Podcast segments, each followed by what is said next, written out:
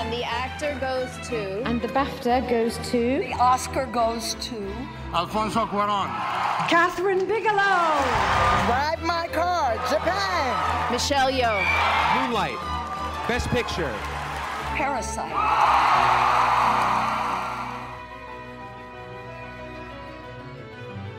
Hola, saludos gente bonita, ya estamos de vuelta aquí en el podcast de la estatuya, un programa muy especial porque vamos a analizar la carrera al Oscar a Mejor Documental. Que no se asusten, siempre la palabra documental como que a- al cinéfilo le causa algo, como que creen que vamos a ver cosas de National Geographic o vamos a ver estos documentales que luego ganan el Oscar, que siempre son como bastante genéricos, con entrevistas o solo son conciertos, no, el, documental es un medio rico, con muchas formas, mucha información, muchas historias increíbles y este año tenemos una, una verdadera cornucopia de cine documental extraordinario y vamos a platicar de todas las películas que parecen contendientes al Oscar, algunas de las favoritas, algunas que ya están empezando a incluso ganar premios. Eh, vamos a espero contagiarles este, esta pasión por todos estos grandes documentales y, también por los que no nos gustan, a ver si a ustedes les gustan. Eh, pero para hacer todo esto me acompaña el buen Jorge Espinosa. ¿Cómo estamos? Hola, hola, aquí muy muy contento, siempre siempre es un gusto hablar de cine documental, sobre todo porque como decimos, creo que en el documental es donde está la mayor experimentación ahorita en el cine, o al menos como de, de las, las vanguardias usualmente del cine suelen estar en documental, es muy libre, hay mucha experimentación con la ficción, con la no ficción. Entonces, a ver si lo que les comentamos hoy les llama la atención para que lo pongan en su lista, ¿no? Porque ganen o no, queden nominadas o no al Oscar, creo que todas valen la pena, o gran parte de las películas que vamos a ver aquí valen la pena y merecen visibilidad, Sí. ¿no? Sí, de acuerdo. Ahora, el problema siempre es un poquito, y esto hay que decirlo, verlos, dónde verlos, la disponibilidad. Muchos de estos documentales no están y nunca van a llegar a, México, a Latinoamérica, streaming. Algunos estuvieron en, festivales de cine documental, sobre todo, como siempre, Bendito Ambulante aquí en México. Algunos estuvieron en, festivales inter- internacionales, ¿no? De Bogotá, de- del Mar de Plata, de Morelia. Y espero que hayan tenido oportunidad de verlos ahí. Pero lamentablemente muchos pues nunca llegan, ¿no? Y muchos nunca van a tener difusión. Pero pues aquí les queremos decir que muchos van a estar disponibles, muchos ya están disponibles. eh, y si es la única manera de verlos, pues ni modo, a buscarlos, ya, saben en dónde. Em, pero afortunadamente sí hay varios, hay sobre todo Netflix creo que trae bastante, bastantes cosas interesantes este año, pero sí, o sea, el objetivo es eh, que, les contagiemos, ¿no? Porque de verdad que hay unos trabajos impresionantes y pues también hablar un poco de- del aspecto deportivo, porque eh, no hay nada claro, no hay ningún documental que parezca el favorito, ¿no? Algunos que parecerían que por su temática, por su accesibilidad, como los favoritos, no están siendo tan nominados, no están siendo, siendo tan ah, aclamados, entonces eso le, le agrega una dimensión interesante.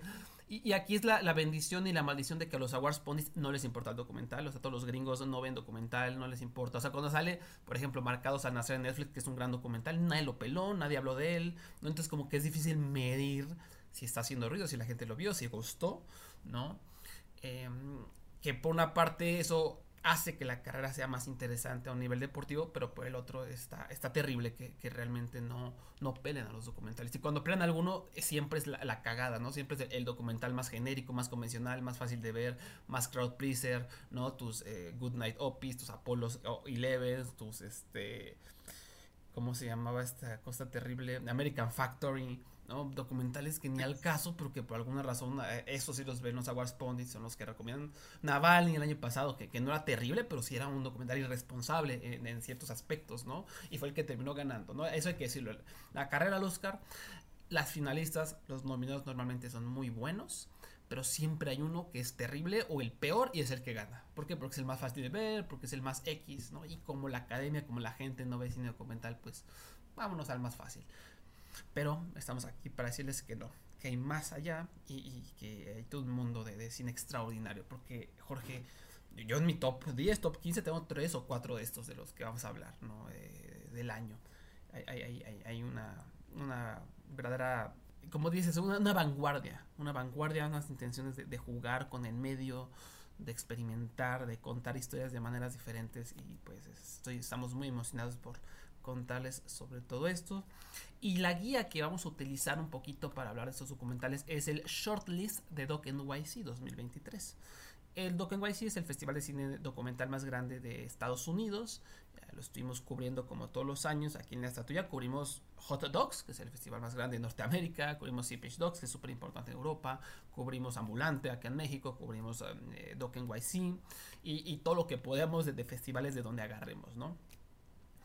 Eh, y en Doc NYC, el, su programador, eh, siempre, Tom Powers se llama, que también programa en el Festival de Cine de Toronto, él todos los años saca un shortlist, una lista de 15 documentales que según él van a ser los finalistas al Oscar, que por cierto van a anunciar el 21 de diciembre.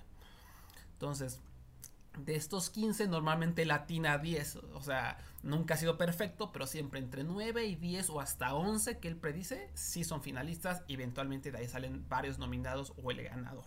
Entonces vamos a contarles cada una de estas películas que están en shortlist, de qué tratan, porque hay que verlos, si sí los van a nominar, y de ahí también vamos a hablar de los que él no predijo, pero que creemos que son contendientes o que por lo menos les recomendamos ampliamente ver, ¿ok?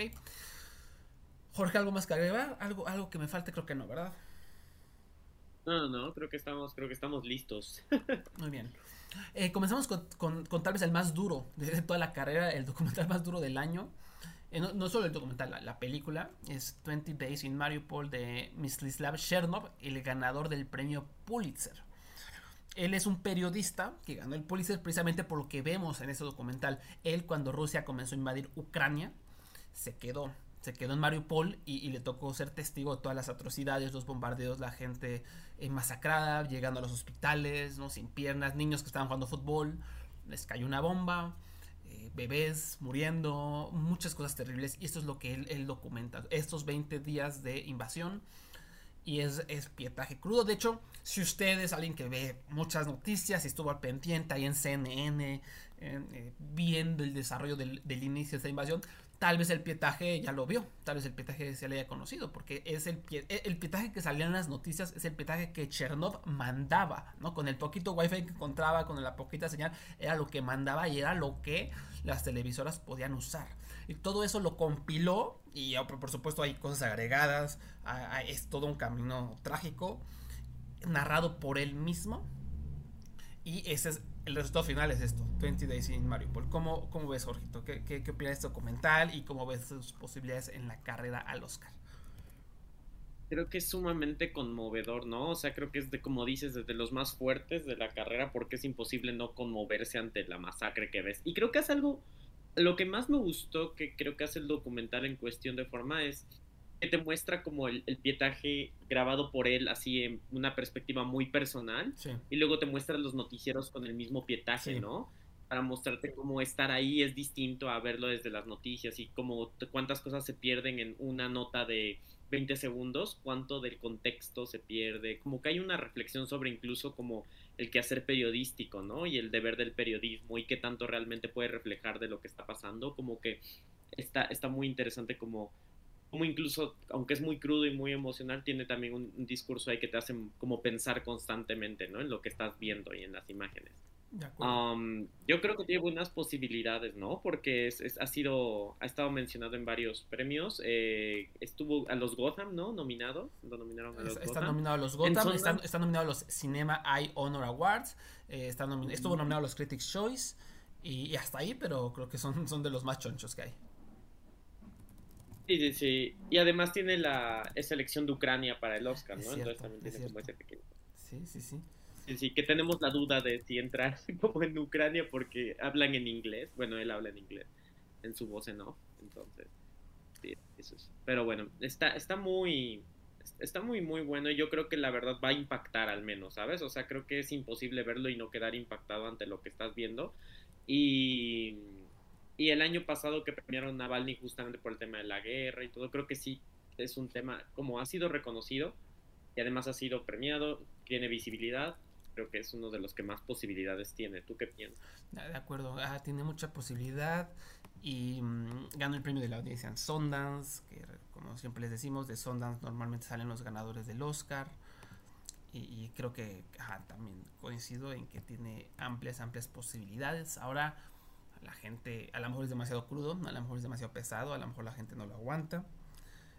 Eh, eso es una posibilidad. Y la verdad sí me daría un poquito de tristeza que este no lo nominen o que no gane cuando pues Navalny, que es algo bastante básico sobre la guerra, ese sí vaya a ganar, ¿no? Eso sí estaría, ese sería como, digo, comparando peras con manzanas un poquito, pero el Rocketman, cuando pues, todo el mundo lo ignoró y Bohemian Rhapsody eh, ganó todo, ¿no? Ridículo.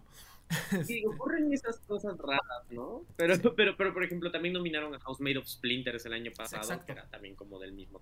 Sí. Entonces creo que sí hay como apertura la temática un poquito. Por, lo menos finalista va a estarlo, seguramente. Y eso hay que mencionarlo, ¿no? La rama de documentalistas es de las más raras que hay en la academia. Normalmente ellos mismos como que hacen equipo para sacar documentales, ¿no? Los que ya están ganando, los que ya son favoritos. Por ejemplo, el año pasado Good Night Opie, eh, que es un documental súper eh, manipulador, ¿no? Que te dice como que si el robot que explora Marte tuviera sentimientos y, y te intenta hacer llorar y sabían que si ese lo ponían entre las finalistas, lo iban a nominar e iba a ganar.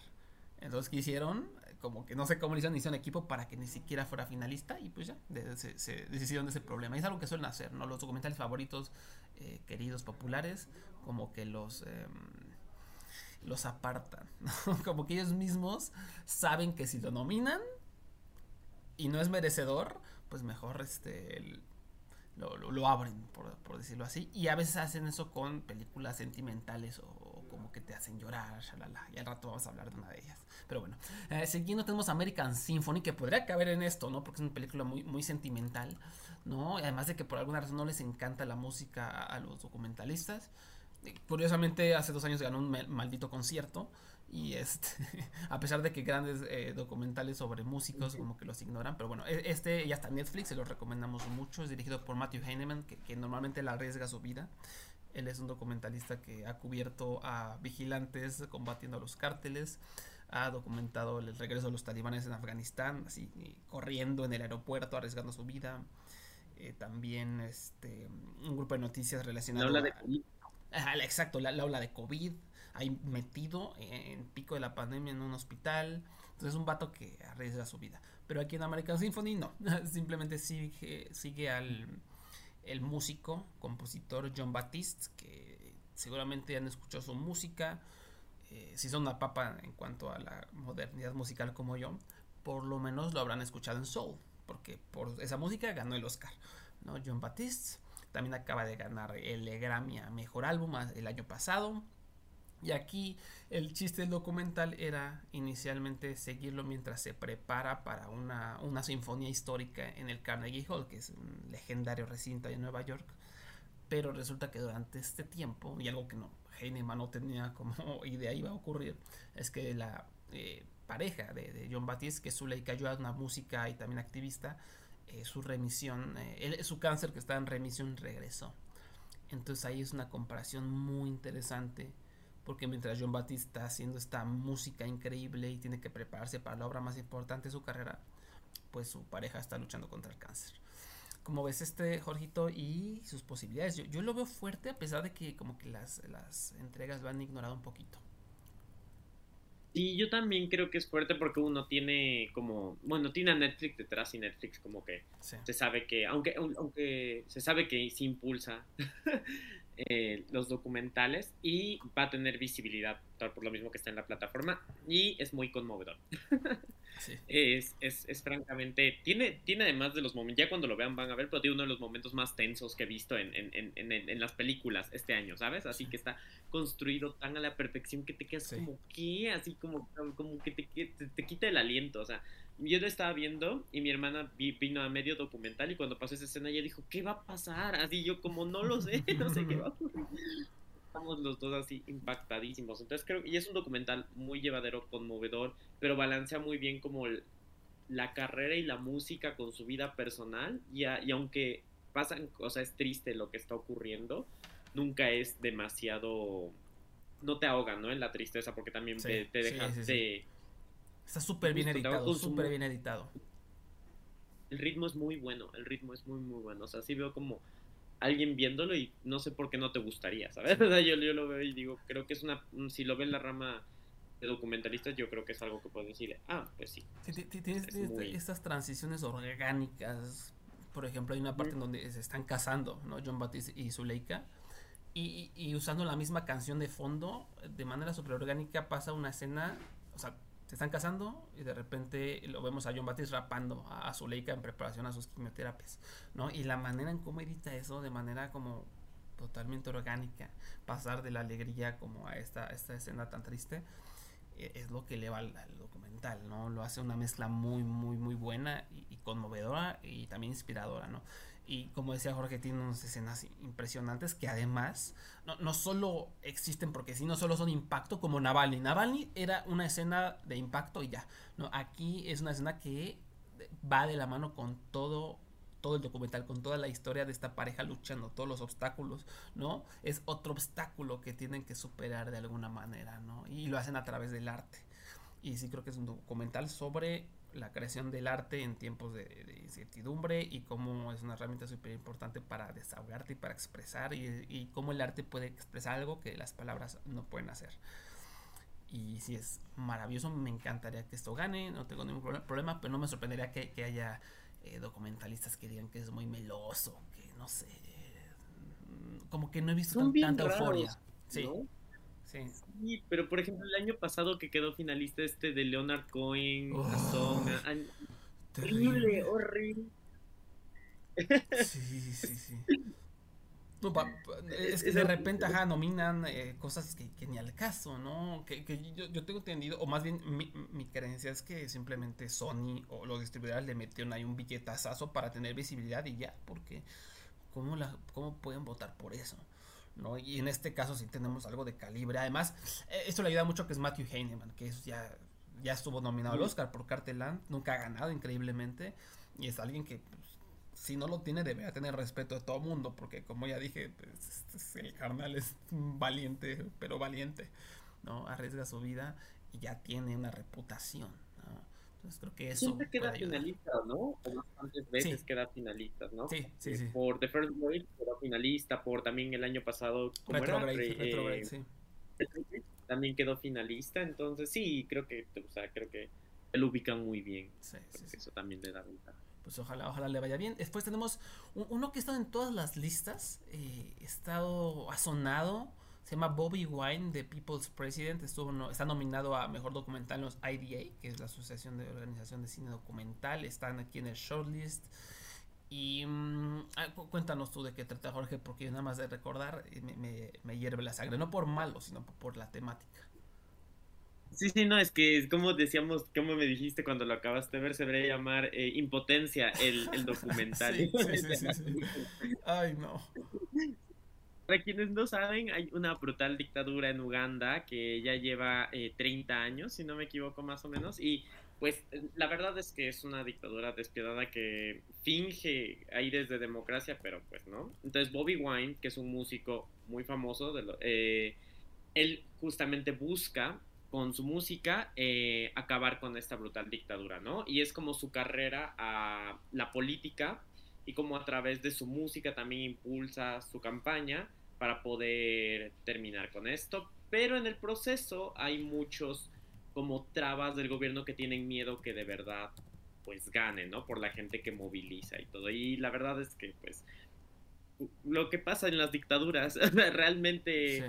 es, es muy frustrante como todas las trabas y todas los, las injusticias que se cometen y cómo él continúa y la gente continúa con su lucha, cómo amenazan a su familia, es, es, es, es muy horrible, pero aún así él continúa y sigue luchando para poder para poder liberar a Uganda y que Uganda sea libre. Y está muy interesante el documental porque aunque sí, sí sientes mucha impotencia, el documental hace algo increíble que es que usa las canciones de Bobby Wine sobre Sí. la libertad, sobre eh, eh, como a manera de transición y de avanzar la trama como montajes musicales, pero muy empoderadores, ¿no? Muy inspiradores pese a todo lo horrible que está ocurriendo. Entonces, es un documental que te da esperanza de que, de que las cosas pueden cambiar, aunque todo sea horrible, ¿no? Así como el personaje, creo que refleja muy bien el espíritu de Bobby Wine. Sí. Está, está muy, muy...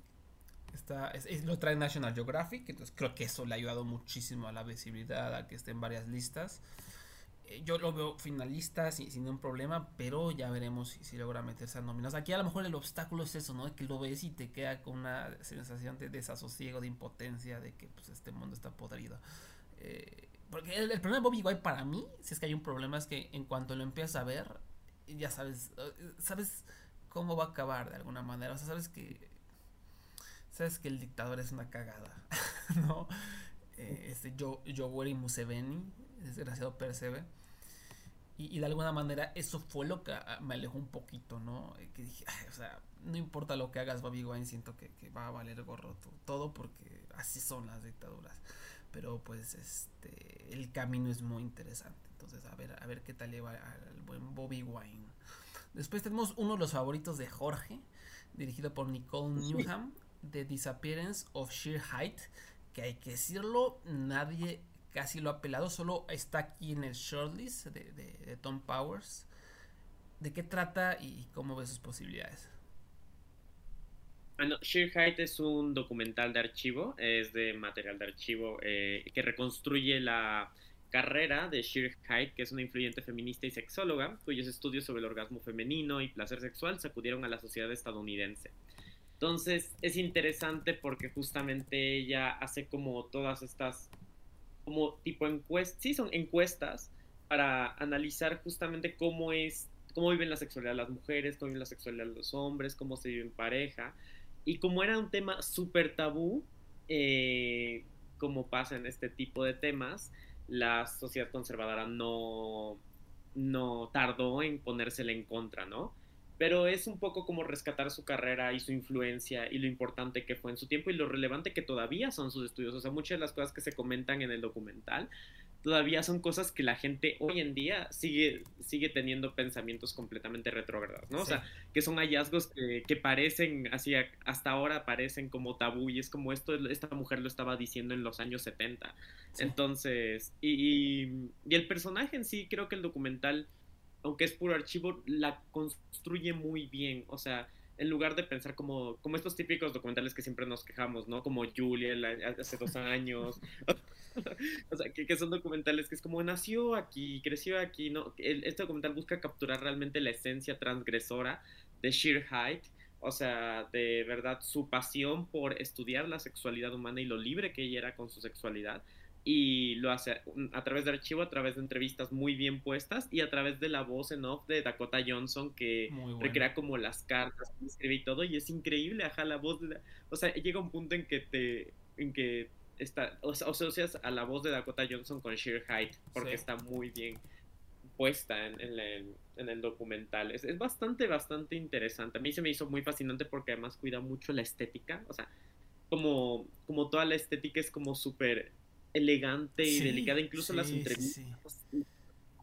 Sí, todo como que las entrevistas para que se vea como fotografía de 16 milímetros y las intertítulos son como rosas con letra gargoleada. Está muy cuidado, está muy cuidado, es muy bello y, y aunque el tema es, o sea, es como en estos documentales, ¿no? De una persona que la historia se le puso en contra, son un poco frustrantes. A la vez hay como mucha inspiración también. ¿sabes? De, como que el documental es un acto de... eh, De resistencia. De darle a esta mujer caja de resistencia, de, de justamente recordar quién fue y que no se olvide su trabajo. Entonces está, está muy padre. Está muy, muy bien editado. Y Dakota Johnson, precisamente, además de narrar, ella es productora. Entonces supongo que eso, le- en términos deportivos, le va a ayudar a, a ser un poco más visible. Y sí, o sea, eh, lo que hablan ahí en el documental, el- uno de los libros de esta mujer, uno de los, los reportes Height, es eh, uno de los tres libros más vendidos de todos los tiempos o algo así dice, ¿no? Y, y por, qué, por qué no es tan conocida, por qué esta mujer no es considerada una de las autoras, pues porque es mujer y porque hablaba sobre educación sexual para la mujer y también para el hombre, pero por supuesto que eso hizo que muchos machitos pues eh, eh, se sintieran pandeados. Y sí, ya veremos, lo trae AFC Films, que ellos rara vez meten algo al Oscar, les cuesta trabajo, no tienen mucho presupuesto. Entonces no veo así como eh, que tenga su lugar seguro, desgraciadamente, entre las finalistas. Lo que me da aliento es esto de Dakota Johnson. A lo mejor ella ayuda como a impulsarlo. Espero que sí, porque creo que, creo que lo merece bastante. Después, después tenemos eh, la lloradera de La Memoria Infinita que ya está disponible en Netflix. Eh, ganó el gran premio del jurado en la sección mundial del Festival de Cine de Sundance. Es de la directora Maite Alberdi de La Gente Topo, hace algunos años también nominado al Oscar. Lo trae Paramount Plus, bueno, lo trae MTV Documentary Films, que siempre ha estado queriendo ganar el Oscar, le ha estado metiendo galleta a varios documentales, ya, ya los, los ha nominado. Vamos a ver si esta es la buena. Y pues eh, La Memoria Infinita nos cuenta la historia de amor entre el periodista Augusto Góngora y la actriz Paulina Urrutia. Góngora dedicó su carrera a preservar la memoria histórica de Chile. Era un periodista, ¿no? Durante la dictadura tenía como este noticiero underground, ¿no? Dedicado a preservar, a dar a conocer todas las cosas terribles que, que sucedieron en la dictadura y posterior a ella escribir libros o como recordar, recordar, ¿no? Para, como sabemos, y si no recordamos la historia se, se puede repetir. ¿Y qué pasa? Pues que tiene demencia. Entonces ahí hay un, una idea muy interesante, ¿no? Ese hombre que está preservando la memoria histórica de Chile tiene demencia. Eh, ¿Cómo es que eso afecta a él, a Chile y también a su pareja Urrutia, que, que ella eh, fue la ministra de Cultura de Chile, es una actriz y pues se encarga de cuidarlo. Entonces esta es una historia de amor, ¿no? Porque es la lucha de, Paulina para que eh, Augusto no, no, la olvide, pero también eh, pues la historia de, de alguna manera es la historia de Chile, ¿no? De cómo es muy importante preservar esa memoria y lo frágil que puede llegar a, a, hacer esa memoria. Eh, Jorgito, ¿cómo ves esta, esta belleza? No, Maite Alberdi es, sí. es, es, increíble, no sé cómo siempre logra, ella, ella logra conmover, creo que es muy interesante, hay un concepto que se habla en el documental que es muy interesante que dice como la memoria emocional, ¿no? Y es como acordarnos que la razón por la que luchamos o por la que es importante recordar eventos históricos no es por los eventos en sí o por los números, es porque eran personas, ¿no? Porque es gente porque es gente que vivió y sufrió la dictadura en Chile. O sea, sea uno, o sean diez, o sean mil, esa persona sufrió la dictadura. Entonces creo que ese concepto se me hace muy interesante porque embona perfecto con su documental, ¿no? Que es a través de una pareja, de que además son puro amor, así los amas sí. cuando los ves.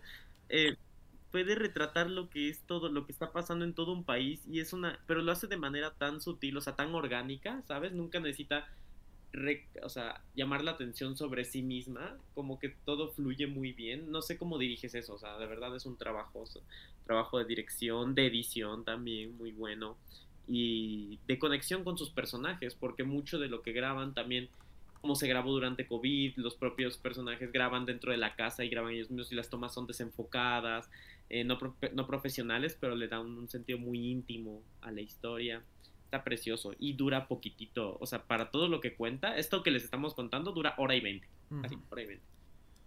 Sí, y yo, o sea, si usted está enamorada, enamorado, enamorada de, o eh, no se está atravesando por al, alguna cosa romántica, esto les va a pegar durísimo y van a llorar y van a llorar muchísimo.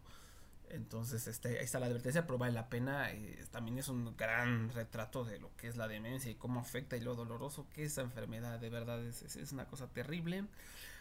Y sí, o sea, creo que a nivel técnico es extraordinario, a nivel narrativo también. Pueden es, eh, escuchar nuestra entrevista aquí en el feed de, de, de la estatuilla. Entrevisté a, a, Paulina y a Maite Alberdi. Y también tenemos una crítica excelente que escribió Jorge ahí en la página para que la chequen y véanlo en Netflix. Esta es una excusa. El agente topo a quien no le gustó el agente topo a todo mundo. Pues este es el nuevo trabajo de la directora. Por favor véanlo. La memoria infinita. Y, y yo yo lo veo bastante fuerte en la carrera.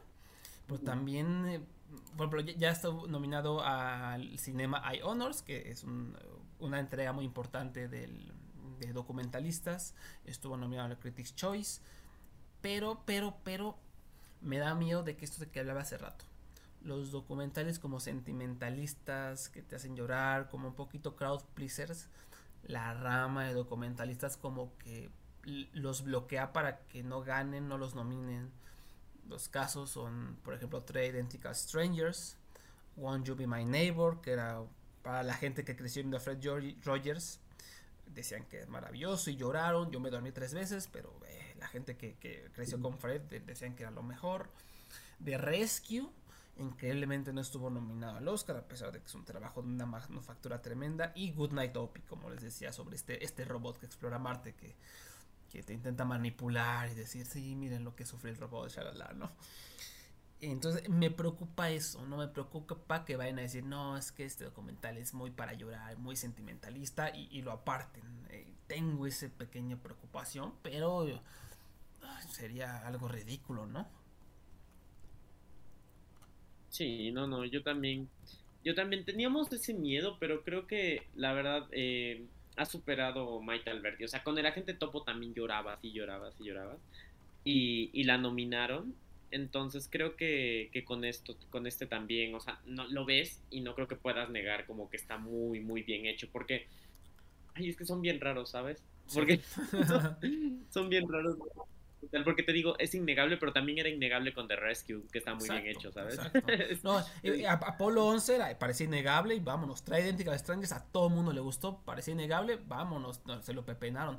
Gone My Neighbor era las pocas veces que los gringos hablan, apoyan un documental, vámonos, me lo pepenaron, ¿no? Entonces, por eso tengo la preocupación. Nada más por eso. a ver, a ver, ojalá se nos haga la, se me haga la boca chicharrón, que yo soy el que anda este, augurando cosas malas. E, el siguiente en la lista se llama eh, Everybody, es dirigido por Julie Cohen, una, directora que a Jorge y a mí nomás no. Eh, este es un documental, lo trae Focus Features, entonces Focus sabe cómo meter cosas a la carrera, ¿no? Son bastante buenos. Es un documental sobre intersexualidad, ¿no? Que se cuenta a través de las vivencias de tres activistas intersexuales. Aprendes mucho, eh, creo que es un tema que casi no tiene visibilidad, ¿no? Es muy informativo, se habla de los cuerpos, de cómo hay todo un estigma, de cómo la sociedad... Ah, hay testimonios terribles y desgarradores, ¿no? De, de, de algunas de estas personas que cuando eran pequeñas un doctor les hizo una operación, ¿no? A pesar de que era algo que pues no, les correspondía a su cuerpo. Entonces, eh, desde ese aspecto está muy bien construido pero tiene el mismo problema que todos los documentales de esta mujer, Julie Cohen, que ella dirigió Julia, hace algunos años fue finalista sobre la famosa chef, un documental convencional con C mayúscula, literalmente lo que decía hace rato Jorge, ¿no? Ella nació, hizo esto, e hizo lo otro, murió. Con musiquita bonita para que te entretengas y ya. Eh, bastante aburrido. Lo mismo que RBG, el documental sobre Ruth eh, Ginsburg, la, famosa jueza estadounidense. Aburridísimo, eh, lo nominaron al Oscar, casi gana. parece que el tiro era entre ese y Free Solo, ganó Free Solo. Terrible, a mí se me hizo un documental malo, igual súper convencional. y aquí es lo mismo, o sea, como que a pesar de que de repente si llega a jugar. Hay algo que hace que, me, gustó mucho, que pone a, las, sus tres sujetos, las pone a comentar una entrevista de una persona intersexual de hace muchos años que se grabó en televisión, relatando como todo lo que sufrió. Entonces, eh, como que estas personas reaccionan y eso le da un poquito de, de no sé, de interés, de creatividad a la forma pero es un documental que no deja de ser convencional y súper meloso. La, esta directora, ay Jorge, metió unas canciones para morirse. Pone, han ido como a restaurantes y ponen este disco de éxitos, ¿no? Este, la de Titanic, pero cantado eh, de manera lenta, pop, como con jazz. Este mendigo documental, Everybody, está plagado de esas mendigas cancioncitas poperas súper melosas, manipuladoras, horribles y, es como, ¿por qué? ¿Por qué tengo que escuchar esta cancioncita de elevador? Que, claramente quiere, me quiere intentar hacer llorar o quiere intentar elevar la alegría de esos sujetos o, inspirarte, pero está súper teto, está súper teto, es un documental teto. ¿No? ¿Por qué? Porque Julie Cohen no es una buena directora, no lo es. Eh, y también la estructura es súper perezosa, súper perezosa. Entonces yo, yo, creo que los documentalistas tampoco va a ser como, wow. Este, vamos a nominar esta joya que está avanzando al documental, no, no. O sea, el tema es tremendo y aprendí mucho, pero sí es dolorosamente manipulador, lamentablemente. Ya veremos. Yo, yo, como que nadie habla de este documental, no he visto que nadie lo pele realmente. Pero trae Focus Features y a Julie Cohen, como mencioné, ya la nominaron eh, con RBG, ya fue finalista con Julia, parece que es muy querida y pues no me sorprendería que, aparezca esta entre la lista de, finalistas. Nominadas, yo creo que no. Yo creo que no, pero finalistas puede ser. Jorge, eh, ¿qué opinas? O sea, que, que, tú que sé que también no es a, a Julie Cohen, ¿qué opinas de esto? Eh, te motivé a verla. no, pero probablemente me veo obligado. Es que yo también siento que por el tema y como, como dices, quedó, o sea, yo no entiendo. Julia, o sea, cuando lo vi fue como, ah, además como, ah, o sea, o sea, podría haberlo visto en la tele y no cambiaba mi vida. Pero, pero, pero era finalista al Oscar. Entonces digo, si Julia al final fue finalista, yo no dudo que este que tiene una temática más importante podría también quedar. Eh, entonces creo que a la final me tocará verlo. Pero desde que me lo contaste dije como que no sé si, si se me antoja tanto verlo. Sí. aunque, aunque la temática es importante, ¿no? Y, está, y es algo que casi no se trata. Eso es lo que le da como el valor agregado, porque nadie, es, muy poca gente lo está tratando. Entonces creo que eso podría hacerlo. Sí. Eh, ahí te va otro dato, ahí te va otro dato. El Rotten Tomatoes tiene 36 reseñas, o sea, para un documental que según yo no ha sido, no está haciendo ruido, tiene 36 reseñas en Rotten Tomatoes, en 97%. Ha gustado mucho, mucho, mucho, pero en general tú lees las opiniones y son así como, ay, está muy informativo, está muy bonito, ¿no? Eh, y todo el mundo usa como convencional, convencional, convencional, pero bonito. Y uno de los rotens que tiene es de Steve Erickson de, Gay City News. Y él dice precisamente, ¿no? O sea, sí es una cosa importante, pero es una, un pedazo de este, dirección perezosa, ¿no? A, piece of lazy filmmaking. Y sí, es, es, una hueva. O sea, la directora es mala, es mala. Es, una lástima, pero es mala, ¿no? Y, pero gustó mucho, tiene 96% el score de la audiencia. Entonces, pues eso, normalmente cuando son temas de como LGBTQ siempre la, audiencia baja porque llegan los, los TERFs y los gente horrible a bajarle. Y no, aquí, aquí está 96%, entonces eso me llama la atención. Vamos a ver, vamos a ver cómo le va a Everybody, pero es una incógnita de, la temporada.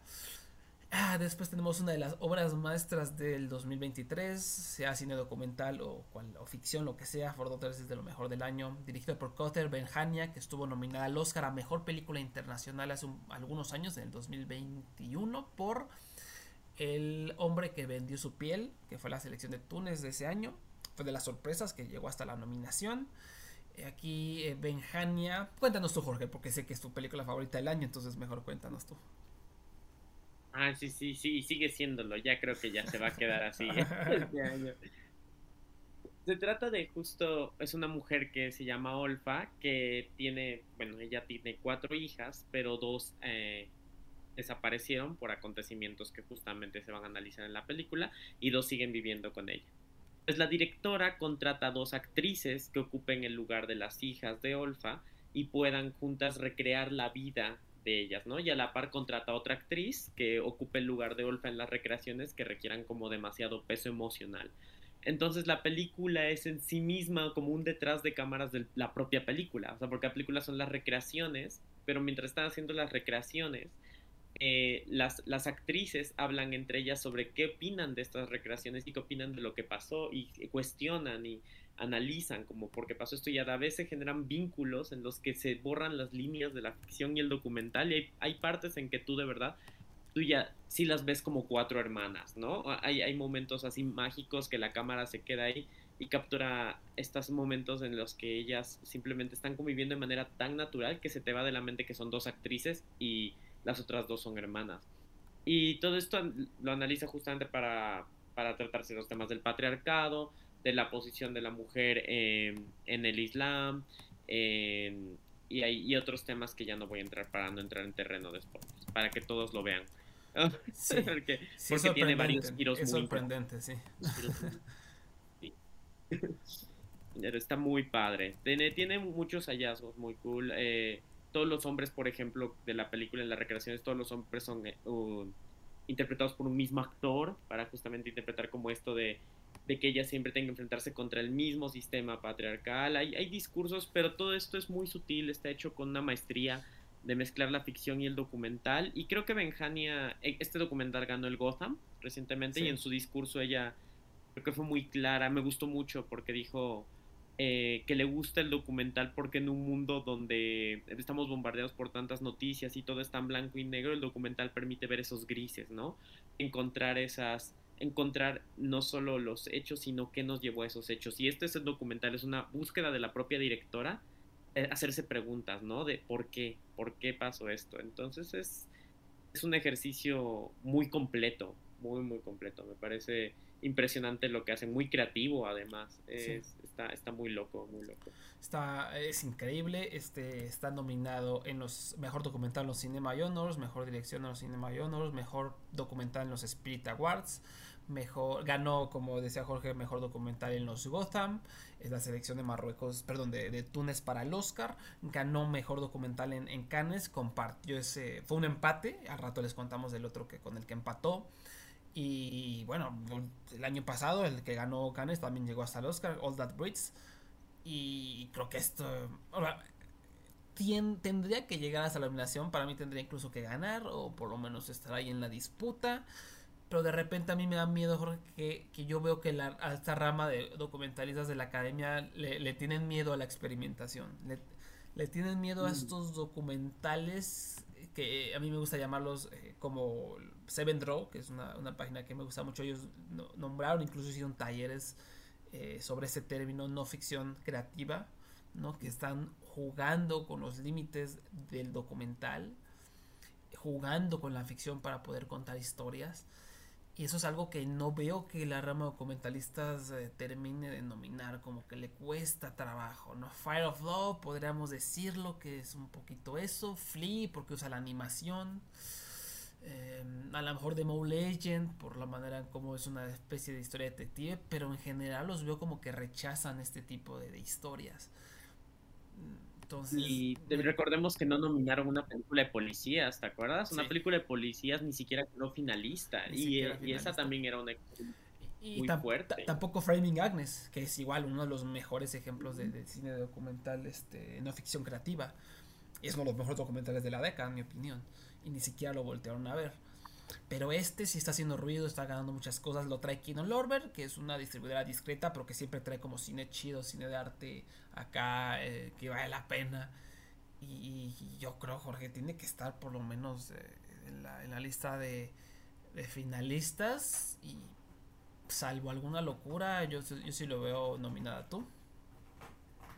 Sí, yo también. Creo que le, va, le ayuda mucho que también sea selección de Túnez para el Oscar, porque he visto en varias páginas de predicciones que le están como prediciendo, sobre todo porque vino de Cannes, o sea, porque este, sí. hay que mencionarlo, bueno, también lo dijimos en el podcast de Cannes, no solo estuvo compitiendo como en estuvo compitiendo en la competencia principal para la Palma de Oro, sí. que por qué no ganó nada en la, en la competencia principal hmm. fuera de documental, no lo hmm. entiendo. No lo entiendo. o sea, es, es, inaudito, es, inaudito ¿eh? y eso te habla de la discriminación que hay hacia el cine documental, porque tú ves esto y es increíble que, que no le den un premio. O sea, tiene que llegar alguien como Kirsten Johnson, que fue la, la, la presidenta del jurado documental, y decir, no, pues vamos a darle esto. ¿no? O sea, es que es increíble, es increíble la discriminación que hay, pero, pero sí, sigue, Jorge.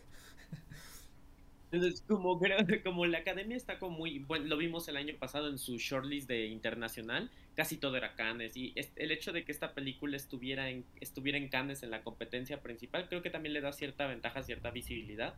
Y si llega a la, yo creo que si llega a los finalistas, tanto en, que tiene chance para llegar tanto en internacional como documental, y si llega a ambas, creo que la nominación es bastante, bastante segura. Sí. Ahora tocará ver si si llega, pero la veo muy fuerte, ¿sabes? O sí. sea, creo que ha estado recolectando los premios específicos y el que ganara Gotham le dio visibilidad porque la directora tampoco fue o sea, tampoco fue muy sutil en decir que es selección para, para Túnez, para el Oscar y que está compitiendo en documental. Así, lo, creo que fue de lo primero que dijo. Entonces, rifada, rifada. Eh, eh, sí, sí, sí, fue como, pon, dir esto, dejar esto por aquí para que no se les pase, ¿no? Entonces, creo que sí está teniendo la visibilidad necesaria. Yo, creo que es fuerte, tiene, tiene muchos chances. Y pasamos otro que también es fuerte, pero en este caso no, no entendemos por qué. Se llama Going to Mars de Nicky Giovanni Project, dirigido por Joe Brewster y Michelle Stephenson. Ganó el gran premio del jurado en zonas en la sección ahora estadounidense. Está nominado a los Spirit Awards, está nominado a los IDA Awards de, de la Asociación Internacional de Documentalistas, está nominado a los Cinema Eye Honors que también es otra de las grandes entregas de, ojo, no de críticos, no de audiencias, de documentalistas, eso es lo que me llama la atención. Y pues es esta la historia de una activista y poetista llamada Nikki Giovanni, afroamericana, considerada una de las artistas vivientes más importantes. eh, mezcla un poquito de pietaje de archivo con pues, testimonios de ella, entrevistas a ella. Y pues lo que tiene es que es una mujer muy elocuente, muy chistosa, ¿no? Este, no sé, cuando le preguntan a usted qué opina eh, o qué, qué, qué sintió cuando mataron a Martin Luther King y es como, ah, no me acuerdo, ¿no? O sea, tiene como estas líneas chistosas, cotorras, muy honestas, ¿no? De, pues no, no sé, no me acuerdo, ¿no?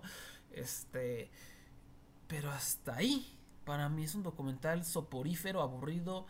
Yo no aprendí mucho de Nicky Giovanni, no me interesó nunca su obra, no me pareció tampoco inspiradora. Eh, a lo mejor alguien que le encante la poesía va a decir, oh, Nicky Giovanni, pues sí, pero el documental realmente no hace mucho con ella. Intenta meter estas eh, mezclas impresionistas del espacio, ¿no? Porque esta mujer está obsesionada con el espacio y que le gustaría llegar a Marte y shalala. Y, pero pues ya, o sea, es un documental de una mujer que si a ti no te interesa el tema, no te hace nada para porque lo haga. Por ejemplo, Sheer Height, yo no sabía mucho. Eh, no estaba así como súper emocionado por verlo y me atrapó totalmente. Eh, aprendí muchísimo, me encantó. Y aquí yo con toda la disposición lo vi. Nunca me atrapó, nunca aprendí mucho. Eh, el, sujeto Nicky Giovanni sigue valiéndome camote. Tú, Jorge, ¿qué opinas de Nicky Giovanni y, por, qué está gustando tanto? Sí, yo, yo tampoco entiendo. Yo, yo la vi en Morelia en el cine, así, y me acuerdo que o sea, incluso en el sonido, en la sala me acuerdo que tenía unas cosas interesantes, ¿no? Sobre todo en estas escenas, porque tiene escenas como abstractas, eh, había una de un barco, había cosas como muy abstractas que intentaban como reflejar como las sensaciones que dan sus poemas y creo que tal vez por eso llama la atención. Lo que, lo que sí me quedé, se me quedó mucho en la mente es que es al menos, y que la directora dijo en el QA, eso sí me acuerdo que dijo, dijo que trataron de hacer el anti-biopic. O sea, porque ella decía que estos documentales biográficos siempre tienen la misma estructura de nació, creció y como los de Mr. Rogers o los de Julia. Entonces creo que trataron de hacer transgresores en cuanto a eso y por eso, porque va como en orden, no en orden cronológico específicamente, entonces tal vez por eso llama la atención. Eh, pero de nuevo, todos los, los documentales que hemos, vi, que hemos dicho ahorita que tratan de un personaje, por ejemplo, o sea, el de Sheer Height, eh, o La Memoria Infinita, o el de, o el de Bobby Wine, todos de alguna forma, eh, o también el de American Symphony, todos estos documentales utilizan la forma para comunicarnos, para que la forma transmita la esencia de ese personaje. Y aquí sentí que era experimentación por hacerlo diferente, ¿sabes? Es lo que me pasó un poco. O sea, mi, se durmió despertaba y decía, ay, está otra vez otro poema, imágenes abstractas. Así como, sí, Ale, sí, siempre está un poema y imágenes abstractas, pero justo es como, como que la forma está para ser diferente y ser eh, como, eh, como, ajá, como distinguirse, pero no me transmite quién es Nicky Giovanni. O sea, Exacto. no, porque ella cree que es como muy, justo, ella es como, muy como, es como como cuando responde esto de Martin Luther King o a varias personas le responde lo, lo que ella quiere, ¿sabes? Aunque, aunque suene grosero, aunque sea feo, le responde porque así es ella, ella no, no pide disculpas. Pero el documental sí es como muy tranquilo, es eso, creo que hay una... Una, es contrario a ella. Sí, sí, la, dirección, exacto. La, dirección, hay una disonancia, hay una dirección que contrasta con, con, lo que es ella, ¿no? Muy manso, muy, muy ligero, muy convencional, muy, muy tedioso incluso, o sea, que no refleja como la, personalidad rebelde y, resistente de esta mujer. Sí, creo que, creo que dicen el blanco. Entonces sí creo que eso es lo que no acaba de cuajar, porque digo, es que sí tiene estas cosas que son distintas, sí tiene estas imágenes abstractas, sí tiene como estas cosas que son como de ensueño, pero, pero los pones los poemas de Nicky Giovanni, que hasta tiene un poema que dice como habla de cómo, cómo, una mujer afroamericana va a buscar un hombre cuando los hombres la abandonan, cuando, o sea, cuando habla de su padre, que es un tema súper fuerte, que había maltrato en el hogar y todo, son violentos los poemas, pero violentos en el sentido de que son agresivos por el enojo que ella tiene y el documental no se siente enojado. ¿Sabes? El documental es como, sí, y pongamos las nubes, y pongamos el espacio, Está terrible, pongamos el mar. Cada vez que, pienso más en me, me gusta menos y, creo que que va a ganar el Oscar. Por eso, porque es el peor. es el peor documental de estos. y, y pues no sé, la academia siempre premia lo más seguro, lo más fácil y pues van a decir, ay, miren, una figura afroamericana importante, vamos a darle el Oscar. Y está gustando, este, ganó o sea, es increíble este jurado que le dio el gran premio de, en Sondas, teniendo a Beyond Utopia, que al rato les platicamos de qué trata. Bad Press, que también es excelente. The Disappearance of Sheerhead, que ya hablamos de él. Incluso Little Richard, que es muy bueno. Que le hayan dado a esto. Yo, yo no lo entiendo, de verdad. Y, y, y aparte, temo decirte, mi querido Jorge, que esta dupla, Brewster y Stephenson, también son contendientes en el Oscar a Mejor Corto Documental, porque tienen un otro corto aburridísimo, aburridísimo, que lo trae ESPN, de, se llama como, trata sobre los juegos de manos de niñas afroamericanas, ¿no? Este, esto, no sé cómo decirlo, cuando estás aplaudiendo y cantas, ¿no? Aplaudiendo con alguien Mm. y te, bla, bla, bla trata sobre eso, está aburridísimo, igual, convencional, como que intenta salirse y es una cagada. Entonces, este, sí, creo que este va a estar en la shortlist, creo que va a ser nominado y creo que va a ganar. Espero que no, de verdad que no lo merece, no lo merece, no es un buen documental y, y se me hace inaudito. O sea, lo que no entiendo es que le estén nominando aquí a los. O sea, ¿cómo nominas esto en vez de la memoria infinita? Yo no entiendo. Yo no entiendo Spirit Awards, pero. Ah, No bueno. entiendo a Sundance. Sí, no sí. entiendo a nadie. que- A rato que les platiquemos el- a lo que le, le ganó, en son nos van a decir que huele, ¿no? Pero bueno, vámonos con Lakota Nation contra los Estados Unidos, dirigido por Jesse Shortbull y Laura Tomaselli. Este nadie lo ha pelado, nadie habla de él, lo trae a IFC Films. Hoy lo nominaron a, a los Spirits Awards, a, a un premio que básicamente el premio está dirigido a cine de no ficción que nadie ha pelado en la temporada. Esa es casi casi la descripción del premio. Es excelente, es un filme poético y enfurecedor sobre la historia de despojo que sufrió el pueblo Lakota a manos del el hombre blanco. Por supuesto, hablan en específico de, de la lucha por recuperar las colinas negras, que es, es su tierra sagrada, y el hombre blanco se lo quitó. Y está súper bien editado, es utiliza de repente pietaje de películas western, que es básicamente propaganda blanca anti-indígena. Eh, lo utiliza como de manera irónica, como para burlarse, como vean esta pavosada que, hizo el hombre blanco y mientras también están hablando historiadores, testimonios de los Lakota para realmente crear un estudio de todo el conflicto, de cómo es su lucha, de cómo son sus tradiciones. Está súper bien hecho, súper bien editado. Eh, pero es de los documentales que veo a Juanito el Blanco, ¿no? A Johnny, a Johnny Smith de 70 años, este, diciendo, nah, nah, nah, esto no", o sea, el documentalista conservador blanco no va a querer escuchar esta historia de despojo, estoy segurísimo. Y, y pues, no está haciendo ruido, lo trae así films que pues, de por sí hace rato dijimos Sheer Height no lo están pelando mucho, pues yo creo que este menos, porque aparte este es sobre indígenas, uh, ahí Estados Unidos, uh, di que ahorita tenemos Killers of the Flower Moon, más o menos para visibilizar, pero pues es una situación que realmente Estados Unidos simplemente no se atreve a, afrontar de lleno, es una lástima Jorge, porque de verdad este es un gran, gran documental, me encantaría verlo ahí en la lista de finalistas, pero lo veo complicado. ¿Qué más? ¿Qué más? Después tenemos Little Richard, I Am Everything de Lisa Cortés. También este es de los que tengo duda porque no les encantan estos documentales sobre músicos. Más porque este es de pietaje histórico. Pero creo que está muy bien hecho. A mí me gustó bastante. Estuvo en Sundance. Es la historia de Richard Wayne Pennyman, mejor conocido como Little Richard, que es uno de los artistas más importantes en la historia, en la historia de la música. Pero te digo, te pregunto, Jorge, ¿tú conocías a Little Richard? ¿Sabías que esta obra inspiró a Elvis Presley, a David Bowie y a los Beatles? No, no, no, no tenía idea, no tenía idea. Exacto, y de eso trata el documental. De este hombre fue ignorado porque es negro. Es, es negro y, y homosexual. Entonces, este, pues hay todo un historial de cómo el hombre blanco eh, eh, absorbe las cosas del hombre negro y lo hace popular y a él sí lo reconoce, ¿no? De eso trata eh, un poquito este documental, pero lo, que lo hace tan especial es que la personalidad de Little, Little Richard es increíble, o sea, intercala muy bien como los testimonios, las entrevistas hacia él, este, con sus conciertos, sus presentaciones y puedes entender por qué este hombre inspiró a David Bowie, por qué inspiró a, Paul McCartney, por qué inspiró a todo el mundo. Es un... Era un genio, es increíble la energía que, que despliega, es tremenda. Y el hilo que sigue el documental, que está muy bien, muy bien dirigido a ese aspecto, es cómo él siempre tuvo esta, eh, ¿cómo decirlo? Como una piedra en el hombro, como que siempre estuvo cargando con una piedra porque él sentía que nadie nunca lo reconocía.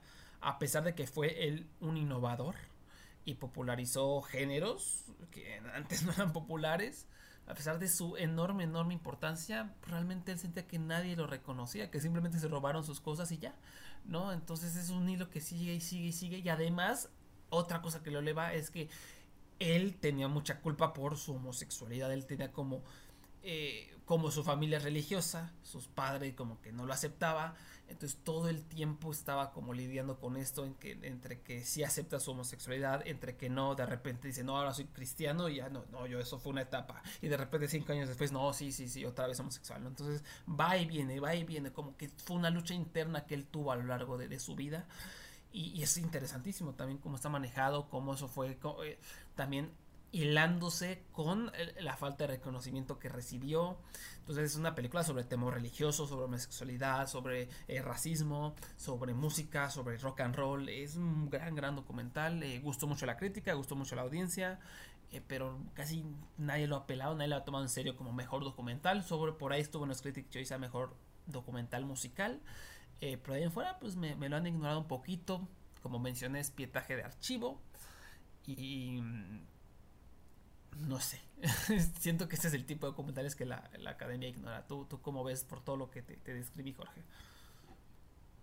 No sé, es que luego sí son muy impredecibles, pero es verdad que tienen cierta aversión al archivo, ¿no? Son, son como, como que el archivo lo, rechazan eh, hasta que no. es, que, es, que, con esta rama aplica el, eh, eh, no pasan esto hasta que no, ¿sabes? Así es como que sí tienes que rechazar el archivo, pero tienes script camp, ¿sabes? Que es casi todo el archivo. Y rechazan eh, los músicos, las, las de música, pero premian el concierto.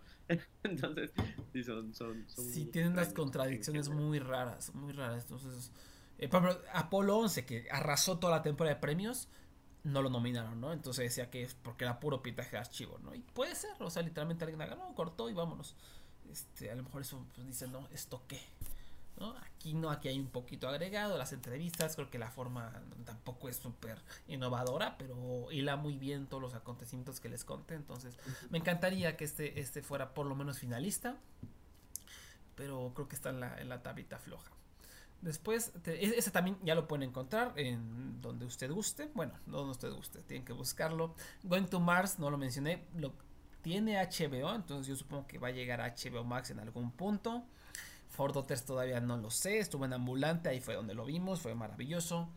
Everybody va a llegar a iTunes, eh, a renta y compra. Supongo que a Prime Video también para renta y compra. La memoria infinita está en Netflix. Sheer quién sabe. Bobby Wine supongo que va a llegar a Disney Plus o a Star Plus porque es de National Geographic. American Symphony en Netflix. Y 20 Days in Mariupol sí me lo tienen que buscar en, el, en los mares del internet. Eh, quería hacer ese paréntesis porque no, no, les habíamos dicho en dónde. Igual la Cota Nation, igual este serán los mares, no creo que nunca nadie lo distribuya acá en México.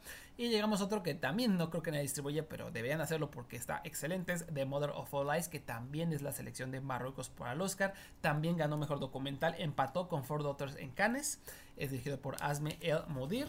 Y estuvo, está nominado a los Spirit Awards. Está nominado también a los IDA, a, a Mejor Documental y hasta ahí. Pero creo que también tiene buenas posibilidades porque es excelente esta historia. Bueno, te toca a ti, Jorge. ¿De, qué trata la madre de todas las mentiras? Bueno, no es sorpresa que haya empatado con Four Daughters porque ambas también, este también tenemos un uso de la no ficción creativa en el que la directora eh, trata de recrear justamente un periodo en Marruecos en el que hubo una terrible dictadura de la cual no hay ningún registro fotográfico, ¿no? No hay ningún... Eh, y entonces ella utiliza una serie de maquetas que hace su papá y trata de recrear la memoria familiar de, ese acontecimiento que fue como una, una ¿cómo se llama? ¿Una masacre? Sí. Sí, una masacre.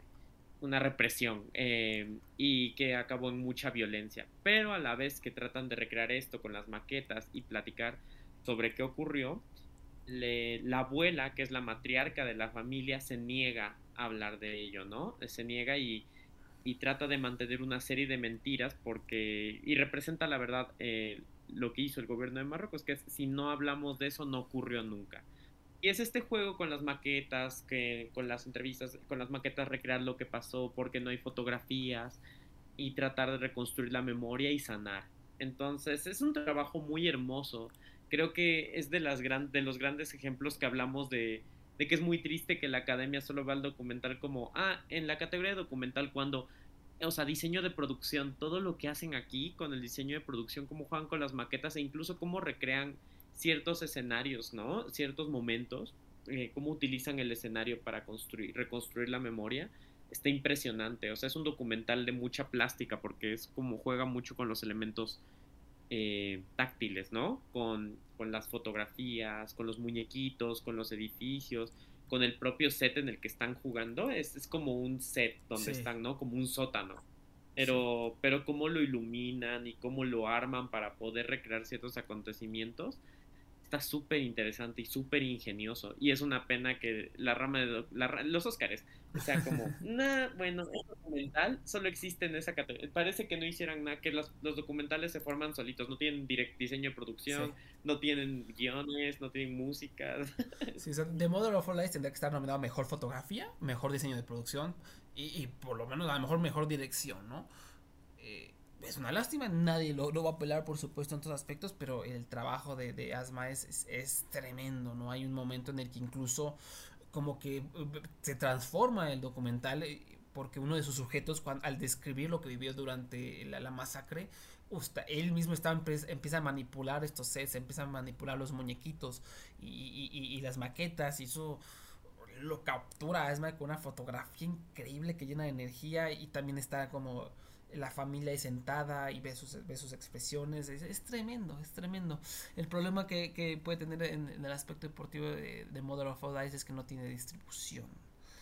Y híjole, eso sí puede ser fatal, ¿no? Hasta la Little Richard se me olvidó mencionar, lo trae Magnolia Pictures, que no es la super distribuidora, pero por lo menos ahí le meten galleta. Aquí esta no hay ni distribución. Que ahora, eso no es obstáculo. Muchas veces han nominado películas que no tienen distribución simplemente por su calidad, ¿no? Como es A House Made of Sprinters año pasado, Writing the Fire hace dos años y creo que creo que está ahí. Pero de repente llegan estos documentales que, no tienen distribución pero pues que, llegan lejos por que a todo el mundo le ha gustado y por su manufactura. Yo creo que este va a ser finalista. No sé si le alcanza para ser nominado sobre todo por esto de que pues ya tenemos a Ford Daughters y creo que Ford Daughters sí es un poquito mejor no y creo que solo va a haber cabida para una película de no ficción creativa.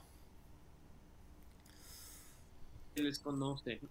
Se conoce a la la academia. Como que dicen, sí voy a nominar esto, pero no lo voy a repetir dos veces. Y lastimosamente sí compite en cuanto a temática y forma con Four Daughters. Y se me hace que Four Daughters como... Ambas son muy creativas. A mí me gusta más Four Daughters, pero sí ambas son, son muy, muy creativas. Pero creo que Four Daughters también es un poco más vistosa, ¿no? Por, porque tiene un giro que además es muy impresionante. O sea, tiene un giro que sí te cae. Sí, sí, sí. Después tenemos The Pigeon Tunnel, que en español le pusieron John Le Carré, Volar en Círculos. Está disponible en Apple TV Plus. Es un documental sobre. Es dirigido por Errol Morris, que es uno de los grandes documentalistas. Es muy querido, muy popular, es legendario tal vez. Inventó una, toda una nueva forma de entrevistar a los sujetos con una cámara y shalala. Él es muy querido. Y en este filme es eh, entrevista a el famoso eh, John Le Carré, ¿no? Su nombre verdadero es David Cornwell, famoso escritor de novelas de espionaje como eh, The Spy Who Came From The Cold, Tinker Tailor Soldier Spy y clásicos, grandes clásicos. Si usted va a una librería y pregunta, deme su, deme una, su mejor novela de espionaje, le va a dar un libro de John Le Carre, ¿no? Así de sencillo. Y bueno, eh, fue sus últimas entrevistas de, Cornwell antes de morir y básicamente lo, lo, que está haciendo aquí eh, David Morris es además de entrevistarlo, como que eh, hace algunas recreaciones que parecen escenas de una película de, espionajes, eh, pero tampoco sin ser tan novias, tampoco sin ser así como, bueno, aquí está esto, ocurrió y el sujeto A fue al punto B y shalala, no, hay un poquito más de abstracción, es muy ágil, la verdad es un documental interesante, si les gusta si, son fans del el trabajo de este hombre, creo que este, este, documental les va a molar. Ahora, a mí, Jorge, la verdad es que desde que lo vi no he pensado en él ni un segundo. Eh, está bien hecho, pero siento que es muy frío. Y siento que algo le falta. Siento que no es algo que vaya a conectar con votantes. No sé, ¿tú qué opinas? Y yo también, o sea, siento que está, lo ves y es impecable, ¿no? La factura del documental es impecable. Las recreaciones están muy padres y como que recrea este tono de espías, eh, incluso la música, eh, la música es de Philip Glass. Yo no sabía cuando Sí. vi, cuando estaba haciendo dije, ah, no la música es de Philip Glass y todo. Y está muy bien hecho. O sea, lo ves y dices como, ay, wow, está muy padre. Pero justo como dices, como que no es tan memorable porque... Y es difícil señalar por qué, porque no, en cuestiones técnicas está bien hecho, el sujeto es interesante y hace juegos con la edición muy padres. No tengo nada reprochable, pero creo que di- es eso que dices, es como, es muy frío. Creo que es de las veces que es como cuando un, cuando, cuando un niño entrega un trabajo de 10, así como bien hecho, pero, pero que le falta como, como, como pasión, no sé Ah, cómo sí. decirlo, ¿sabes? Está bien hecho, no te pone, no puedo decir que está mal hecho, está muy padre, pero le falta como justo, como la pasión y la intensidad que tienen todos los, varios de los documentales que ya hemos hablado, ¿sabes? O sea, que se nota como que incluso en, en los, en los errores o en los, o en los momentos de improvisación ves como, como la chispa del, del- Y aquí todo está tan calculado, tan preciso, que es como, pues sí, está muy bueno. Sí. está, está muy bueno y, y es muy llevadero y no es pesado. Pues, a, ver pero cómo pero le va. no. Sí, creo que podría quedar finalista, ¿sabes? No sé si nominado, pero sí lo veo finalista por, al menos por la factura, ¿sabes? Sí. Por, por cómo está hecho. La, la- la crítica le gustó mucho. Morris es, es un documentalista famoso. John Le Carre es bastante popular. Y trae, eh, para mí la clave es el marketing de Apple TV Plus. O sea, si no fuera Apple TV Plus, yo te digo ni de pedo este lo nominan, pero Apple TV Plus le mete durísimo al marketing. Y este es uno de sus dos contendientes. Entonces, pues me parece que sí tiene posibilidades. Después tenemos el gran contendiente de Amazon Studios, se llama Silver Dollar Road, ya lo pueden ver. No lo recomendamos. es dirigido por Raoul Peck, que fue nominado hace algunos años por I Am Not Your Negro. Y es basura, para mí es basura este documental. Trata sobre una familia afroamericana de Carolina del Norte que lucha contra promotores inmobiliarios que quieren apropiarse de una propiedad que ha pasado de generación en generación. No, eh, al inicio eh, me, me- me gustó al inicio porque te cuenta como la historia un poquito de la familia, testimonios de lo que era vivir en este terreno tan importante, de cómo la, la- la abuela lo mantuvo a flote y el trabajo que hacía y lo importante que era la, esta matriarca y cómo se disfrutaba en familia y los amigos y, y los vecinos. Y de repente pues hubo disputas familiares que el tío hizo no sé qué y firmó no sé qué papel y una inmobiliaria se los quería quitar. Pero es un documental súper tedioso, súper aburrido. Jorge, ¿cuántas veces te dormiste viéndolo? ¿Dos o tres? Tres, tres veces. O sea, no pude acabar. ¿Te acuerdas que te decía Sí. como, lamento informar que me dormí? Sí. Pero ya voy en el minuto 15. Es Lamento malo. informar que me dormí. Es malo, malo. Porque aparte no, no solo es la forma aburridísima, sino que es condescendiente hacia sus sujetos. O sea, básicamente te está diciendo Mm. como, ay, ve, pobrecitas personas, vean cómo sufre, pero, pero no te explica realmente el caso. O sea, por qué exactamente les están quitando, cuál es el caso que tienen, qué están diciendo los abogados. No es como, ve, los metieron a la cárcel, sufrimos mucho. Sí, el racismo es malo, sí, ya lo sabemos, pero ¿cómo es que ese racismo fue perpetrado aquí? ¿Qué, ¿Cuáles fueron los, las maquinaciones que llevaron? No, es como, bueno, el racismo es malo, inmobiliario es malo, todo es malo, sí, ven cómo sufren estas personas. Y no aprendes nada de nadie, es súper manipulador. eh, eh, o sea, se va por las ramas. Su único objetivo es que te sientas mal por la familia, pero realmente no te explica por qué deberías sentirte mal por la familia. Más allá de les quitaron su propiedad, pues sí está bien culero, pero ¿qué más? Está terrible, es un documental terrible, que, que no lo nominen a nada, es una caca. Y qué bueno que no, realmente no, no lo han nominado a nada, pero pues es de Amazon Studios.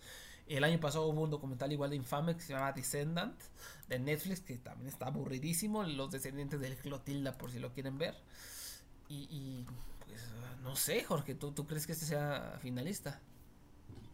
Ay, no, es que, bueno, Descendant fue finalista y también es un misterio, porque, pero, o sea, por el tema, pero es que de verdad es como muy condescendente, es decir, voy a nominar un documental por el tema, porque si está sobre todo la forma tan mala, porque dijeras como que es convencional, no solo es convencional, o sea, es, es genuinamente mala, porque ahorita que me estabas contando lo del inicio de la matriarca, cierto que hablaban de la matriarca al inicio y luego desaparece. o sea, Desaparece. comienzan diciendo- Yo pensé que el documental iba a ser sobre ella, sobre su legado, sobre cómo trabajó durísimo. No, desaparece, qué mamada. desaparece y ya no, y ya no importa, o sea, como los primeros 15 minutos le dan mucha importancia, y así es todo el documental, creo que eso resume muy bien la esencia del documental, es como que 15 minutos de cómo era importante pescar aquí, lo que sacábamos, ah, ya no importa. Eh, como Sí. otros minutos de cómo nos quitaron esta parte para hacer negocios y teníamos un bar en el que la gente bailaba y, ah, ya no importa. O sea, así es como el documental, como que no sabe por dónde ir, no sabe qué contar y todos son anécdotas a medias y nunca entiendes el caso, nunca entiendes como por qué, o sea, como, como, cómo va aquí, por qué lo perdieron, no hay ninguna tensión. O sea, no hay ninguna tensión. Yo dije, ah, ¿cuándo va a comenzar la tensión de que están ganando las tierras? Y bueno, pues así va el caso. Y yo, ¿qué? ¿Cómo no. que así va? ¿Cómo que...? No, es, es muy malo. Muy Eh, malo. Genuinamente es malo, es Muy malo. malo. De las Y peores películas del año. Sí. Sí, sí está bastante. Pero yo creo que podría quedar, pero la verdad es que también siento que a veces, o sea, lo que pasó con Descendant del año pasado es que fueron obviamente votantes condescendientes por el tema, pero aquí hay documentales que tratan el tema del racismo de una forma que además cuidan mucho la forma y que son muy buenos, ¿sabes? Hay documentales muy buenos sobre el racismo ¿Qué- que al rato Qué gran transición, porque del- exactamente ya toca hablar de Stamped from the Beginning, que ya está en Netflix, marcados al nacer, dirigido por Roger Ross Williams. ¿De qué trata este documental? Que sí hace lo que eh, Silver Dollar Road no hace. pues este documental es justamente un, um, un análisis a los distintos mitos que existen alrededor de la, de la identidad afroamericana, ¿no? Que justificaron el racismo y que justificaron la esclavitud en su tiempo, que justifican el racismo justifican la esclavitud. Entonces, está, está basado en un libro y también está dividido por capítulos, entonces tienes como justamente análisis de la negritud, la blanquitud, la Isabel seductora, eh, todos, este, todos estos mitos que se han construido para justificar la inferioridad negra, que en realidad son mentiras, pero cómo afectaron a las personas. Pero está contado increíble. A mí me pareció fascinante porque uf. cuando escuchas esto, tú dices, súper dina- súper didáctico, ¿no? Pero no.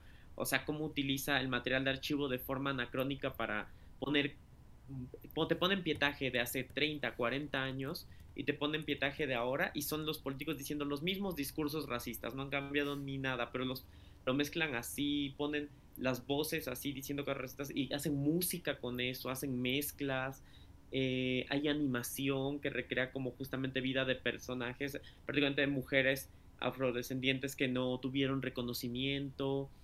Eh, está, es muy rico el documental en cuanto a los recursos que usa y muy dinámico. O sea, me, pareció una cosa muy interesante. Dije como, wow, o sea, ¿cómo puedes pasar como una lección de historia, pero además es, eh, usar la forma artística, cinematográfica, eh, de, de formas tan dinámicas? Y está muy padre, muy, muy padre, Sí, la sí. verdad. Yo también Creo me, que este me es mi encantó. favor- de mis favoritos. Sí, también es, es de mis favoritos. eh, documentales, películas, de todo. Creo que merecía también lo que mencionamos, mm, estar contendiendo a mejor dirección, mejor edición. O sea, porque algo tan pesado, temas tan académicos, incluso te los aterriza de manera excelente y juega con estilos. La, el- la utilización de la música es tremenda. Y, y sí, a mí me encantaría tenerlo, pero tiene 100% en Rotten Tomatoes. Déjame ver si eso cambió. Si no, sigue teniendo ese 100%, pero qué huele. Jorge tiene, esto es alarmante, tiene 63% de score de la audiencia. Probablemente hayan sido incels, vatos blancos, ¿no? Que dijeron, no, no, no, esto no es cierto, esto son mentiras, ¿no? Pero quién sabe, a lo mejor al público sí, le- sí le pareció pesado, a lo mejor al público sí le pareció como ir a, ir a clases y eso no les gustó. Entonces eso, eso, eso me, me llega a preocupar. Y, y el hecho de que también nadie lo ha apelado. Yo no he visto a un alma hablar de este documental. En general no hay almas que hablen de documentales, pero de este sí ni pío. Cuando salió, ni pío. Entonces sí me preocupa un Sí, poco. no. O sea, no, no lo veo tan seguro. Creo que es muy, creo que es muy confrontativo también, ¿no? O sea, porque es un documental que no, Sí. que no tiene miedo a señalarte como mira todas estas narrativas, porque ataca directamente a muchas narrativas clásicas de cosas que son como un, ¿cómo se llama? Que es un tabú hablar mal en Estados Unidos, porque habla de los padres fundadores, habla de las narrativas de Salvador Blanco, o sea, toca muchos temas que sí son súper sensibles para la cultura estadounidense y te dice, no, pues, esto es mentira, esto es mentira y te lo dice con todas sus letras y con evidencia. Y claro, eso creo que puede incomodar y molestar, ¿no? Al- a- sobre todo a los, a los votantes blancos gringos, pero está totalmente justificado. Pero entiendo por qué tal vez ese 63% viene de gente, como dices, de incels o de gente racista, o que no quiere ver su privilegio, porque el documental te lo señala, o sea, Sí. abiertamente, sí. lo hace muy bien. Pero sí es confrontativo. Y creo que con este el director se, se redimió, ¿no? Contigo, después de Sí. haber hecho dos películas. Esa es su no tercera, su tercera película en 2023. Dirigió Love to Love You Donna Summer, que está en HBO Max, un documental bastante aburrido y convencional sobre Donna Summer. Y Cassandro, la, la historia del, del luchador exótico, que me parece como alguien seguidor de la lucha, que no, no, ni de pedo captura lo que es Cassandro, ¿no? Bastante mala esa película protagonizada por Gael García Bernal. Pero aquí sí fue como. Yo, yo estaba con las expectativas bajas, ¿eh? Por, por eso mismo y ¡pum! ¿no? Me, me las, las, las derribó porque sí es un documental excelente. Ojalá, ojalá esté entre las nominadas, pero me parece que está en la tablita floja incluso de las finalistas. Y finalmente, de, de las 15 predicciones de Tom Powers, tenemos Wild We Watch de Vinay Shukla, que es, me parece, de los, el caballo negro, ¿no? El que nadie está pelando tanto, pero es tremendo y ha ganado por ahí varios premios, ha gustado bastante. Es un documental indio que sigue a un eh, periodista llamado Ravish Kumar que lucha por mantener vivo su periódico en medio de un ambiente de desinformación, fascismo e intolerancia religiosa. Si usted vio Writing with Fire, el excelente documental nominado al Oscar, que seguía un periódico de mujeres en la India, ¿no? Eh, de, de, una casta como muy discriminada, los de las Dalit. Eh, ese documental acaba con, pues, con las elecciones, con las elecciones de, de la India.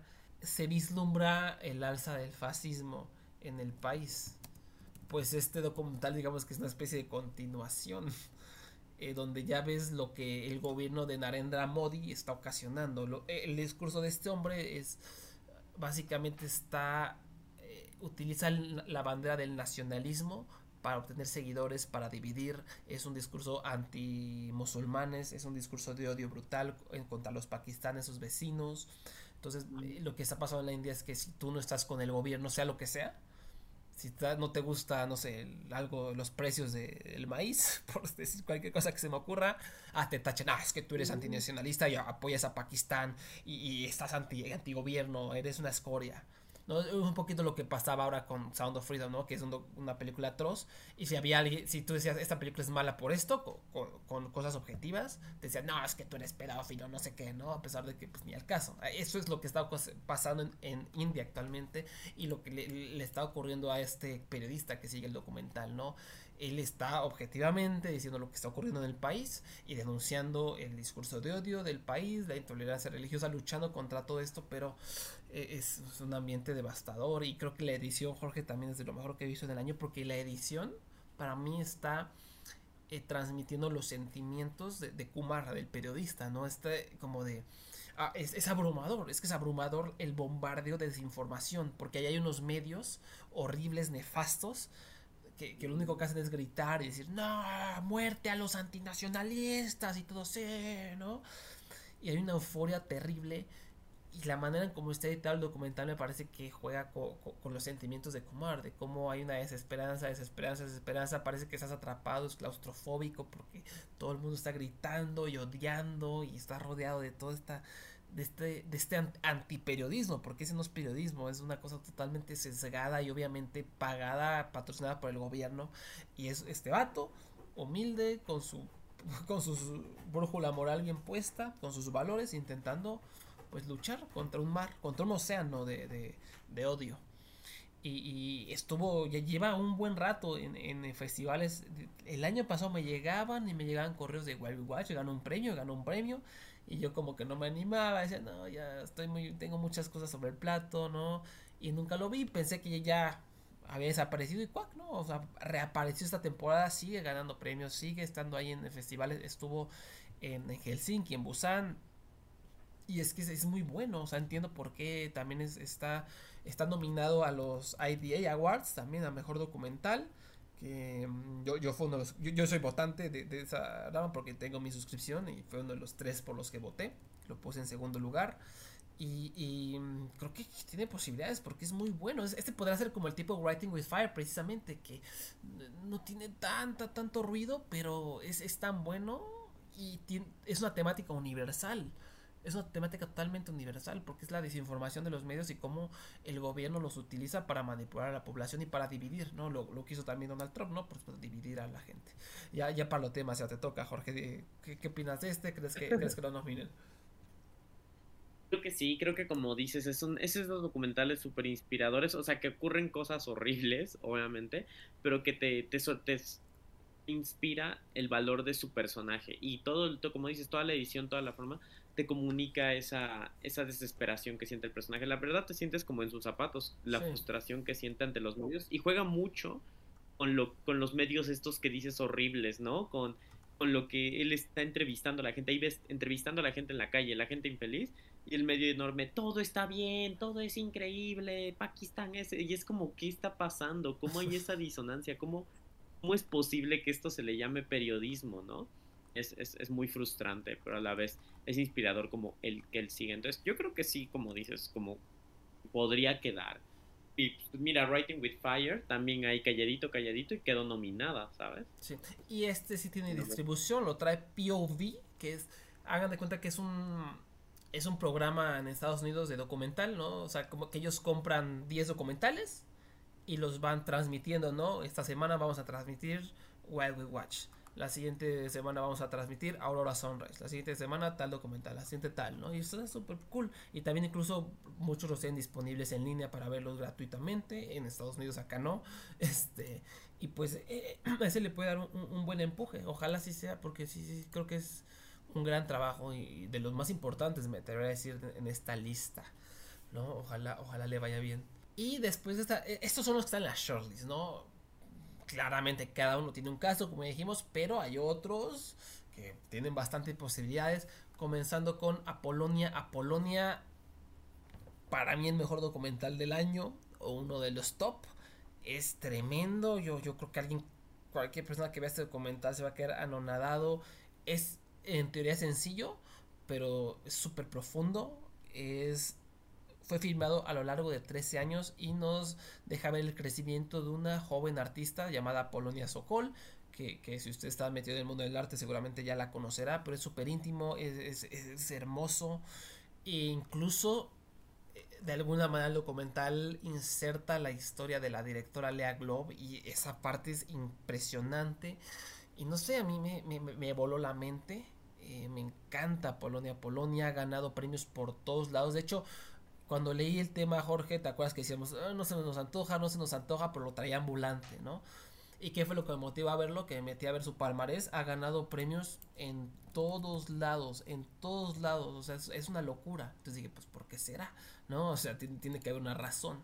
¿no? Ganó premios en Pitch Dogs, ganó premios en el en Amsterdam, que es uno de los grandes festivales la IDFA, está nominado a los European Film Awards, está nominado a los Gotham Awards, ganó mejor documental en Hong Kong, eh, ganó en Sofía, ganó en Gothenburg, está nominado en los Cinema Honors, en ¿qué más? ¿Qué más? En eh, los Dogs Millenniums Against Gravity, en, en Zagreb, en todos lados, en Dog o sea, en todos lados ha ganado premios este documental y ya que lo ves dices, ah, ya vi por qué, o sea, sí es un documental que te deja con la boca abierta, es un, es un, se siente como una épica, para mí es un documental épico sobre arte, ¿no? Y sobre feminismo también, es un gran documental sobre, sobre feminismo y resistencia también, eh, sobre cómo opera también el mundo del arte, eh, me parece extraordinario y tal vez no, el problema es que no tiene distribución increíblemente, pero yo, yo, yo lo veo por lo menos finalista. O sea, creo que este es,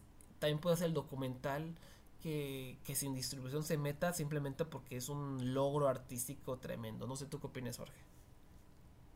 Sí, ¿no? Cuando ves todo el crecimiento, es que cuando ves todo lo que ha pasado, porque la ves a la directora y a Polonia crecer por 13 años, y cuando ves todo lo que ocurre, todo lo que pasa, es impresionante el pensar cómo condensas una vida y no cualquier vida, o sea, sabes, como todos los acontecimientos que pasan y cómo ves la evolución creativa y artística de ella, eh, si pones, es de esas películas que pones la primera escena y la última escena y dices, ¿cómo, cómo cuentas ese cambio? en ¿Cuánto dura? Como dos horas, ¿no? ¿Un poquito más? ¿Un poquito menos?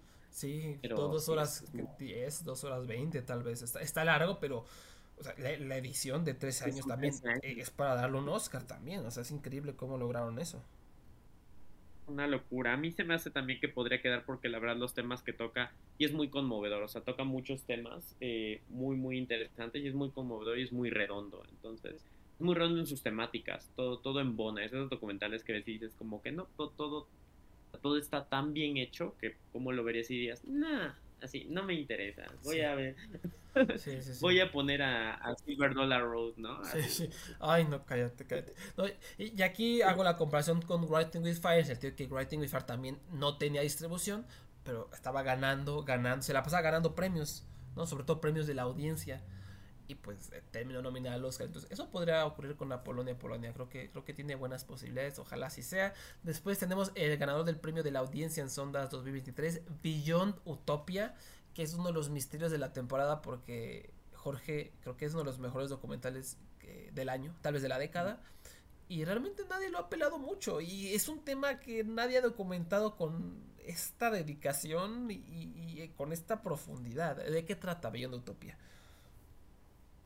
Y Utopia sigue como un grupo de personas que escapan de Corea del Norte y es toda su travesía de escape. Entonces sigue a un hombre que trata que su familia escapa y a una mujer que trata de sacar a su hijo y como los distintos trámites y distintas complicaciones que tienen que pasar para poder pasar, porque no es solo salir Corea del Norte, salir Corea del Norte es el primer paso, luego tienes que pasar por China y luego tienes que pasar por otros países hasta llegar a Tailandia y una vez que llegas a Tailandia al fin, ¿sabes? Pero pasar por todo ese tramo es peligrosísimo. Hay gente que solo lo hace por dinero y que si no les pagas te, te venden y volver a Corea del Norte sentencia de muerte.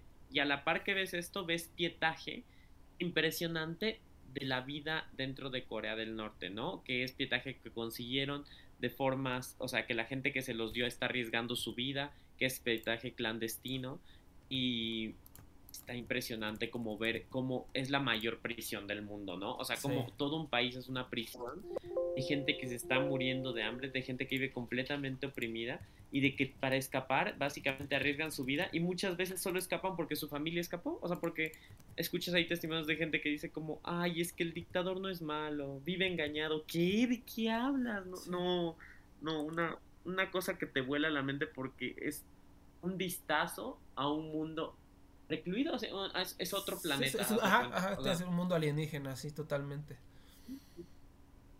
Una locura. Y el, el, además el compromiso y lo que arriesgan para hacer este documental es impresionante. Yo no, entiendo cómo Nicky Giovanni le ganó a esto. Es, es, lo que decíamos, es inaudito cómo Nicky Giovanni le ganó a este documental. O sea, estamos hablando de una directora que se fue a la jungla a seguir a esta familia eh, a meterse en problemas. Eh, es algo complicadísimo. El pietaje que tiene de, de, la vida en Corea del Norte es.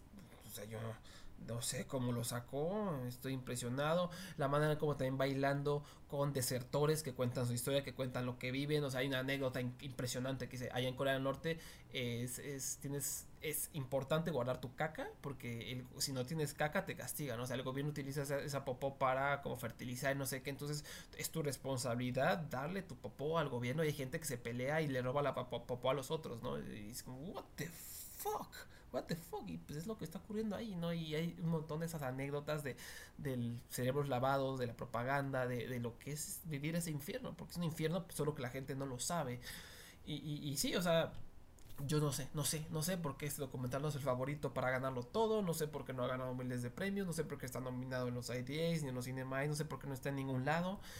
E-, es algo que me vuela la mente. Y aquí hay que reconocerlo. Jorge siempre les echamos tierra, pero creo que solo los Critics Choice creo que los nominaron, ¿no? Beyond Utopia, este, sí, solo, solo los Critics Choice los nominaron y también mejor dirección, que súper valiente, lo merece. Y, pues, no sé, no sé, me, preocupa que no vaya a estar nominado, o sea, pero pues todas las señales indican a que, a que no lo va a estar, porque nadie lo ha pelado. A lo mejor es el miedo a la temática a lo mejor es eso, a lo mejor es el distribuidor que es un distribuidor muy chiquito, ahorita se, llama Roadside Distribution, si no mal recuerdo. Eh, que ellos pues es, no sé, es como CIMA en México, no sé, no sé, Roadside Attractions, perdón. O sea, ellos tienen muy poquito presupuesto y tal vez ahí está el medio del asunto, simplemente no han podido darle difusión. Y, también hay un tema de, miedo, ¿no? Creo que hace algunos años hubo un problema con Asesinas de Ryan White, un excelente documental sobre el asesinato del medio hermano de Kim Jong-un, orquestado por él, por supuesto. Y nadie lo quiso tocar. Haz cuenta que era radiactivo ese documental, ¿no? Como que les dio miedo distribuirlo y llamar la atención de Corea del Norte. Entonces a lo mejor hay algo aquí también de, de eso. Y pues es una pena, pero esperemos que, esperemos que sí esté. Eh, otro, documental que ha sonado muchísimo, muchísimo es eh, Kokomo City, que sigue eh, recibiendo eh, premios, sigue recibiendo nominaciones, ganó el premio de la audiencia, el premio del jurado en Sundance en la sección Next, que es para películas innovadoras como de vanguardia. Está nominado a los Spirit Awards. Y ¿qué más? ¿Qué más estuvo nominado también a los Critics Choice? Está nominado al Cinema Honors a mejor película. Y pues le ha ido bastante bien. Tiene 99% Rotten Tomatoes. Ha ganado varios premios alrededor del mundo. Eh, su tema tal vez sea lo que no lo meta en, la discusión porque vivimos en un mundo terrible. Pero bueno, sigue eh, la historia de cuatro trabajadoras sexuales trans negras. Y por cierto, una de ellas eh, la asesinaron hace poco, o sea, después del documental. Entonces, este, pues es, un tema importante. No, es de los pocos que no hemos podido ver. No, no ha habido manera de encontrarlo. Pero ha ganado muchas cosas. ha gustado muchísimo pero tengo mis dudas simplemente porque siento que los documentalistas no lo van a tomar mucho en cuenta. ¿Tú qué opinas, Jorge? Yo también creo que, pues, es que por la temática, como, como decías, como vivimos en un mundo horrible, la verdad es que yo también creo que es difícil conseguir visibilidad, pero, pero sí ha sido muy hablado y ha sido muy premiado, entonces creo que eso tal vez podría ayudar. Esta, es verdad que con temas LGBT esta rama no es tan amigable, ¿no? Estoy tratando de hacer memoria de, de tales LGBT que han estado en, nominados al Oscar o que quedan finalistas y no son tantos. Lo más cercanos, All the Beauty and the Bloodshed. Eh, podríamos decir que Flea, pero realmente Flea es más la, travesía del migrante, creo yo. Y, y ya, o sea, no, no, no recuerdo otro, ¿eh? No, no. Em, no, no. no. No hubo hace años tal vez uno de la crisis del SIDA, pero sí son temas que no tocan tanto. Cuando hay muchos documentales de, los, del tema, estos temas, y rara vez pues ya viste Framing Agnes, ah, como decías, el año pasado lo ignoramos. Que justamente Framing Agnes también ganó jurado y audiencia en la sección Next de Sondas el año pasado y nadie la peló. Entonces... También la ignoraron y creo que es un mal augurio. Sí. Híjole, pues, ojalá no. Ojalá no, ojalá no, ya, ya estaremos viendo. Uno, uno que me parece también de las grandes incógnitas de la temporada en esta carrera y también en la carrera internacional, porque es la selección de Estonia para los Oscar, es Smoke Sauna Sisterhood. Ha gustado muchísimo, ganó mejor dirección en Sundance, tiene 100%, ya tiene 98% en Rotten Tomatoes y la clave es 73% el score de la audiencia. Es un mm. documental bastante bonito eh, simplemente sigue a mujeres platicando en un sauna. Así, 89 minutos de mujeres platicando sauna, pero cuentan historias muy personales, muy complicadas sobre pues maternidad, sobre la mujer, sobre el feminismo, sobre el patriarcado. Y otra vez, pues la desventaja, Jorge, puede hacer que la academia está como muy, muy atrasada en estos temas de, feminismo también, sobre todo la rama documentalista. ¿Tú, ¿Tú cómo ves Smoke Sauna? Porque a mucha gente le ha gustado. A mí me gustó bastante y también hace como esta alusión a esta hermandad de... O sea, la hermandad de mujeres como el sauna como un ritual, ¿no? Creo que tiene fotografía muy bonita. Es bastante cautivador sí son, son, son mujeres en un sauna, son señoras desnudas en un sauna hablando, pero es realmente hay momentos muy cautivadores. Entiendo por qué ha gustado tanto, pero sí, no sé. No sé si sea algo como que a la academia le llame tanto la atención. Sí, puede ser desafiante, puede ser desafiante. Puede ser desafiante porque si es un si es muy directo, así lo mismo que decíamos de Stand with the Beginning con el racismo, este con el tema del feminismo es muy directo también, muy directo en cuanto en cuanto a señalar los señalar a los culpables y señalar lo que está mal en la sociedad en cuanto a, al machismo. Entonces eso también puede ser como la gente que se sienta atacada. Ya ves que siempre decimos que cuando hay algo que señala, la gente es como, en lugar de decir, ah, sí está mal, dicen, no, no, no, pero no es así. muy horrible. Sí, sí, sí, muy clásico, muy clásico. Entonces, pues ese va a ser su obstáculo. Después tenemos otra selección internacional que es Rojek o Rojek, no sé cómo se pronuncie. Es la selección de Canadá, ganó en Hot Dogs, es un documental sobre el fundamentalismo de miembros de ISIS.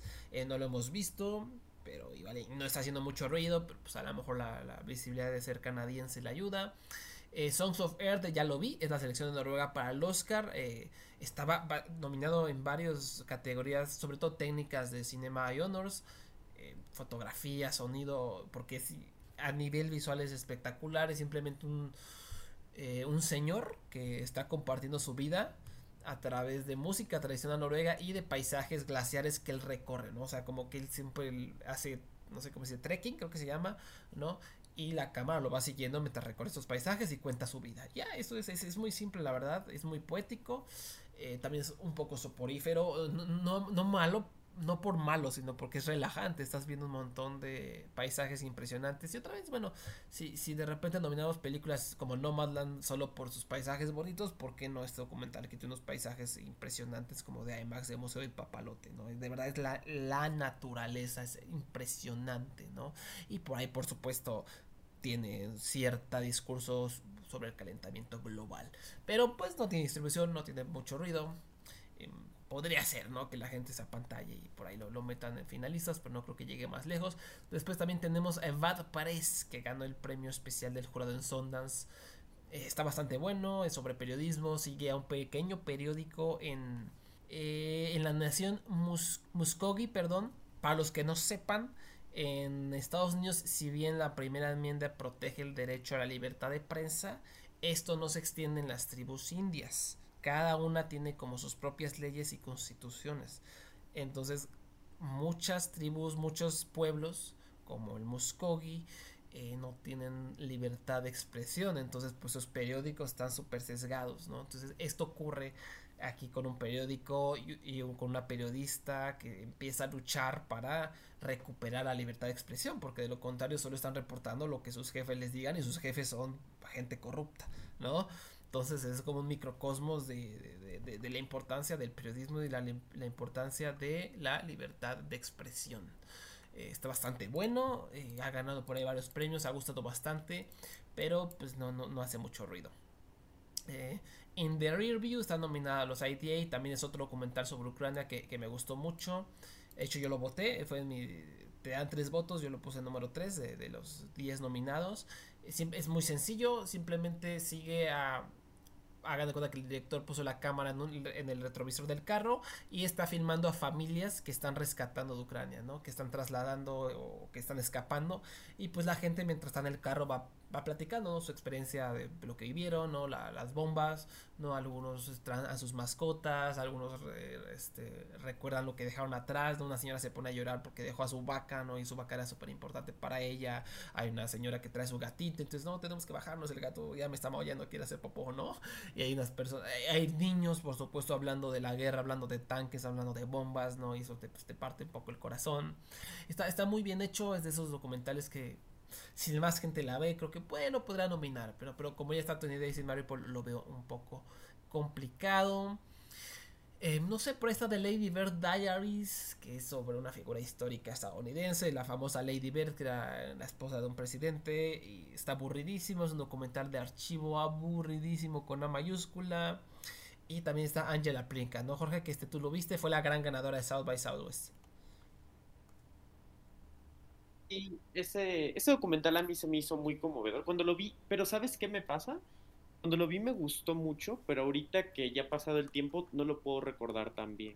es, lo que, lo que te pasa con Pigeon Tunnel, o sea, porque sigue justamente a este hombre que tiene una enfermedad degenerativa. Él es un artista y tiene una enfermedad degenerativa y te va contando cómo justamente él va encontrando en esa misma enfermedad eh, como no verla como justamente como la como una carga sino como que encuentra su identidad. Em, pero y está muy bonito como porque hace una analogía con otro artista hace como justamente como una analogía con otro artista que tuvo la misma enfermedad y entonces hace como, como a través ese, ese mismo artista cambió su discurso a partir de esto, que la enfermedad les digo cómo se llama, se llama esclerodermia, que es que la piel se te pone como, se te endurece, como mm. se te hace como, entonces ya no tiene expresión facial y poco a poco puede irse trasladando a otros órganos. Entonces eso es como muy, es muy dolorosa porque justamente es como, te vas, te vas entumeciendo, básicamente te vas haciendo como de plástico. Es un poquito como la analogía que hacen en la, en la, en la película. ¿Y, lo ves fuerte? ¿Lo ves fuerte? pero realmente no está haciendo ruido y nada, ¿no? No, no, no, no, en realidad no. Yo creo que uh, la verdad es que vino de South by Southwest, pero no he visto a nadie hablar de él tampoco, ni en ninguna parte. Sí. Pues curiosamente. bueno, por ahí, sí, a lo mejor el premio por ahí le da un poco de visibilidad. Eh, otro super mega fuerte de los contendientes que incluso podrían ganar, eh, que increíblemente no lo predijo Tom Powers en su shortlist, es Steel, a Michael J. Fox movie.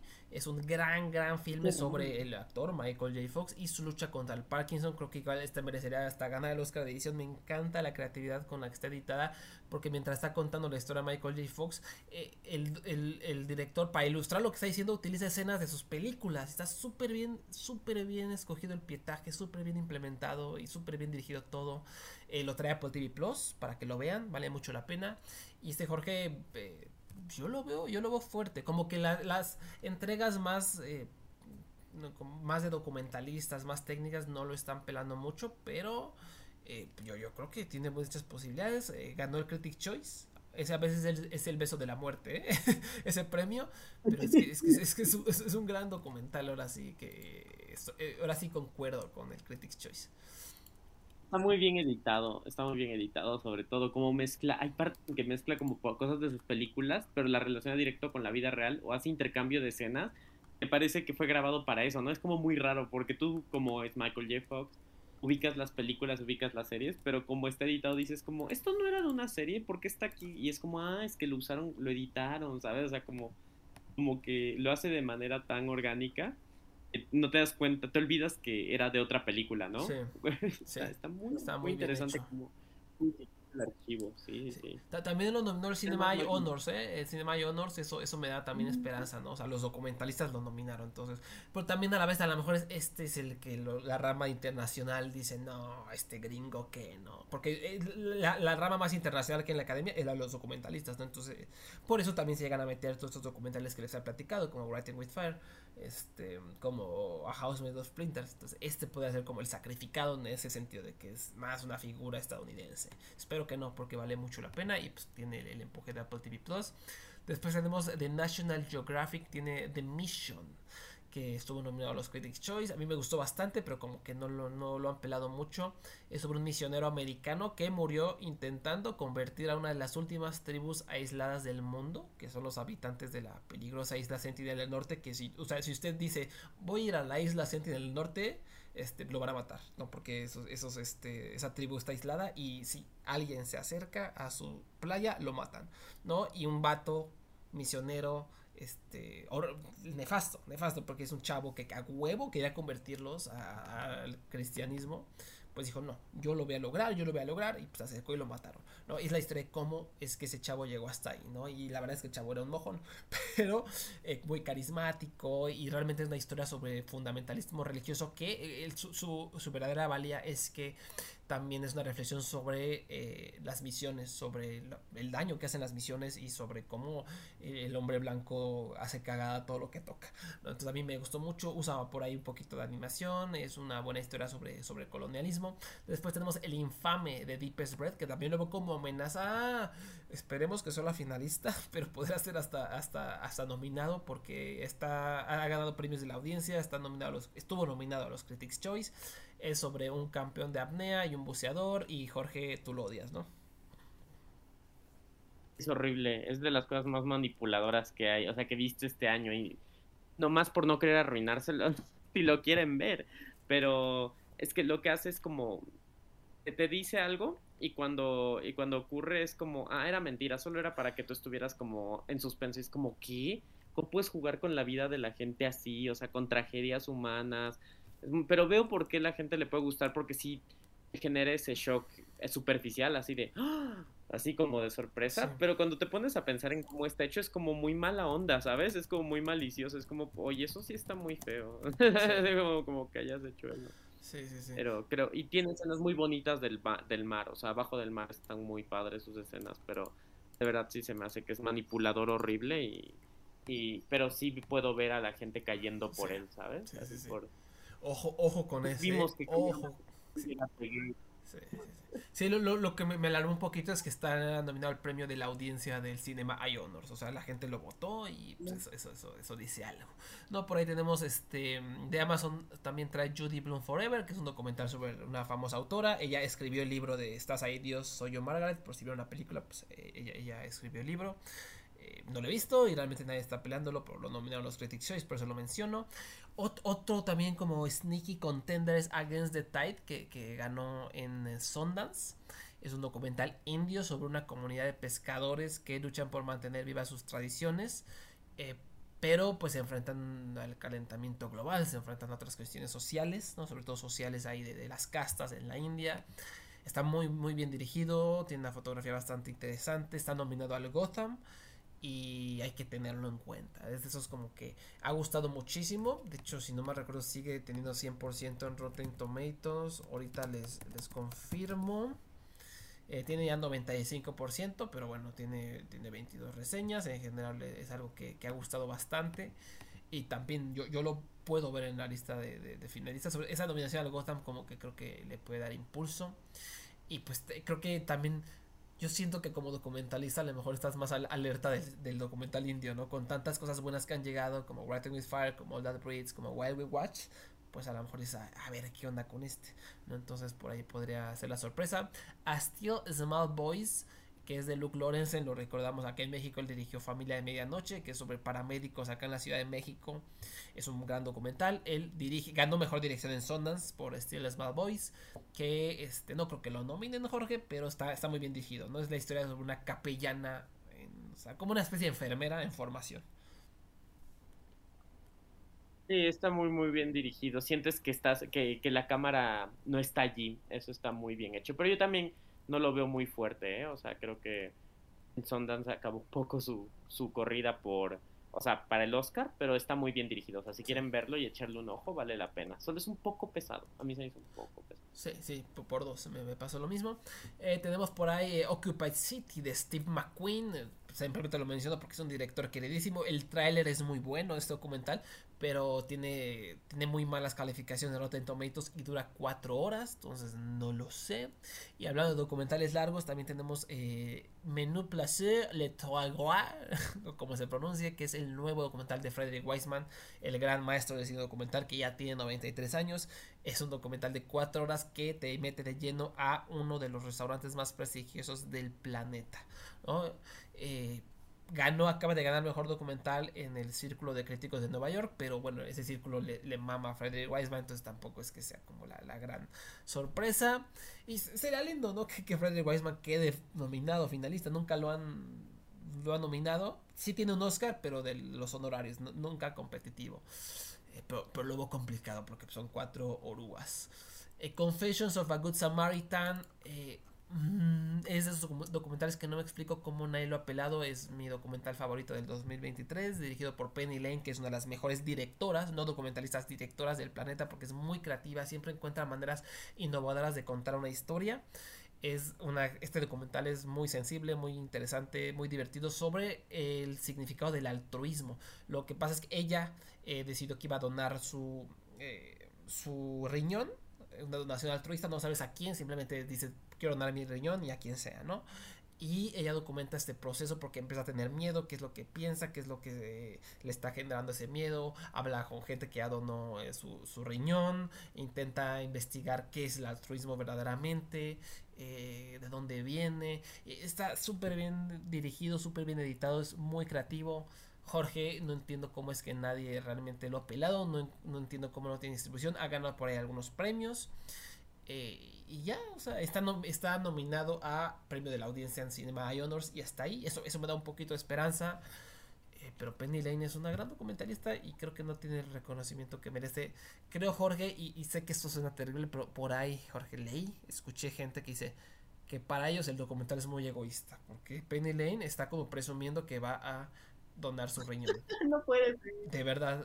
No puede ser. De verdad, El documental se trata de eso. Exacto, el documental precisamente no estoy documentándome para presumir, para explorar qué es esto, porque es algo, una decisión complicadísima, ¿no? Y Jorge, leí ya varias personas diciendo eso y de verdad que ahí hace falta analizar las cosas un poquito más. Pero sí, eh, me encantaría que este sea la sorpresa de las finalistas, pero, lo, veo difícil, ¿no, Jorge? Sí, yo también no, no he hecho mucho ruido y como dices, o sea, lo vimos en Hot Dogs y de ahí desapareció del mapa, lo cual es muy triste porque también fue de los mejores que vimos allí, la verdad. Sí, sí, sí. Ojalá, ojalá aparezca. Y ya para terminar, tenemos eh, Day Shot de Piano Player de Fernando Trueba y Javier Mariscal. Es un documental animado sobre un famoso pianista de la era, ¿cómo se llama? De la era dorada de la música brasileña que desapareció. ¿No? Y pues ahí el documental explora por qué desapareció su legado, por qué era tan querido, por qué era tan talentoso. Y la verdad es que no es tan bueno, está, está interesante, es llevadero, pero no maneja también sus temas. Hay un tema de la dictadura de Argentina y otras cosillas que no maneja tan bien. Hay problemas de tono, hay problemas de dirección, pero Jorge es distribuida por Sony Pictures, que hacen magia, hacen magia. Nunca puedes descartarlos, nunca puedes descartarlos. Si no fuera por ellos, yo diría que está fuera, pero si es de Sony, lograron meter a Leonard Cohen. Sí. ya entonces, pues nada, me sorprende. Sí, justo hoy, hoy, que salieron las nominaciones a los Spirit Awards, hay una película que se llama Grown, Grown Algo. Nunca la había escuchado en mi vida, nunca, y tiene cuatro nominaciones. Dije, ¿por qué? Me metí, es de Sony Pictures. No sé cómo lo hacen, nadie ve sus películas, nadie habla de ellas, nadie las topa las, nominan. Es, increíble esta gente, su marketing fantasma rarísimo. Pero bueno, yo por eso tengo The Show de Piano Players en mis predicciones, porque pues es, es, Sony Pictures. Entonces, pues bueno, esas, esas, realmente creo que esas son todas las, las, contendientes fuertes. Esperemos que los hayamos motivado, los hayamos contagiado nuestra pasión por algunas de ellas. Por supuesto que siempre hay sorpresas, ¿no? Sobre todo en los últimos dos, tres años siempre aparece una película que nadie nunca ha visto eh, y, está ahí, ¿no? Quién sabe cómo, quién sabe quién la vio, quién sabe quién la recomendó a los documentalistas, pero ahí está. Y luego son muy buenas, ¿no? Como Children of the Mist, eh, los finalistas al Oscar 2023, de mis documentales favoritos del año, ¿no? Ahí está, y nunca la había escuchado en toda mi vida y apareció. Ahí, pum, como arte de magia, ¿no? Hidden Letters, igual, quién sabe cómo apareció. Simple as Water, un documental sobre refugiados sirios, apareció misteriosamente los finalistas.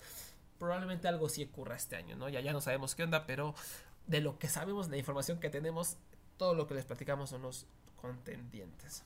¿Algo más, Jorge? ¿Algo más que, nos quieras contar? ¿Que nos haga falta?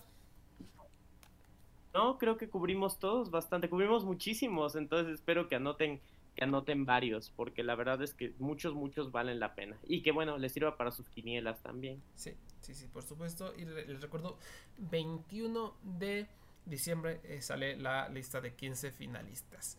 Eh, por lo pronto, pues les recuerdo la estatuya.com, arroba la estatuya en Twitter, Facebook, Instagram, eh, Threads.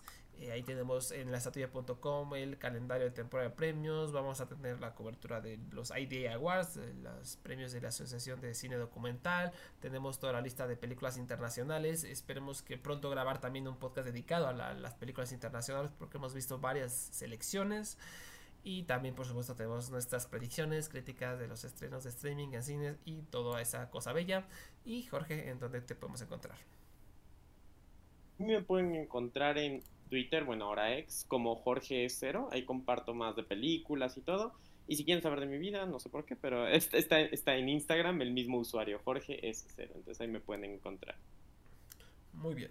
Y les recuerdo otra vez, arroba la estatuilla y pueden escuchar este podcast en LPMX, los podcast MX, que se encuentra en Spotify, en Anchor, en Amazon Music y pues en cualquier lugar donde puedan escuchar podcast. Muchas gracias por haber escuchado. Yo soy Ricardo y hasta la próxima. Vean documental, por favor.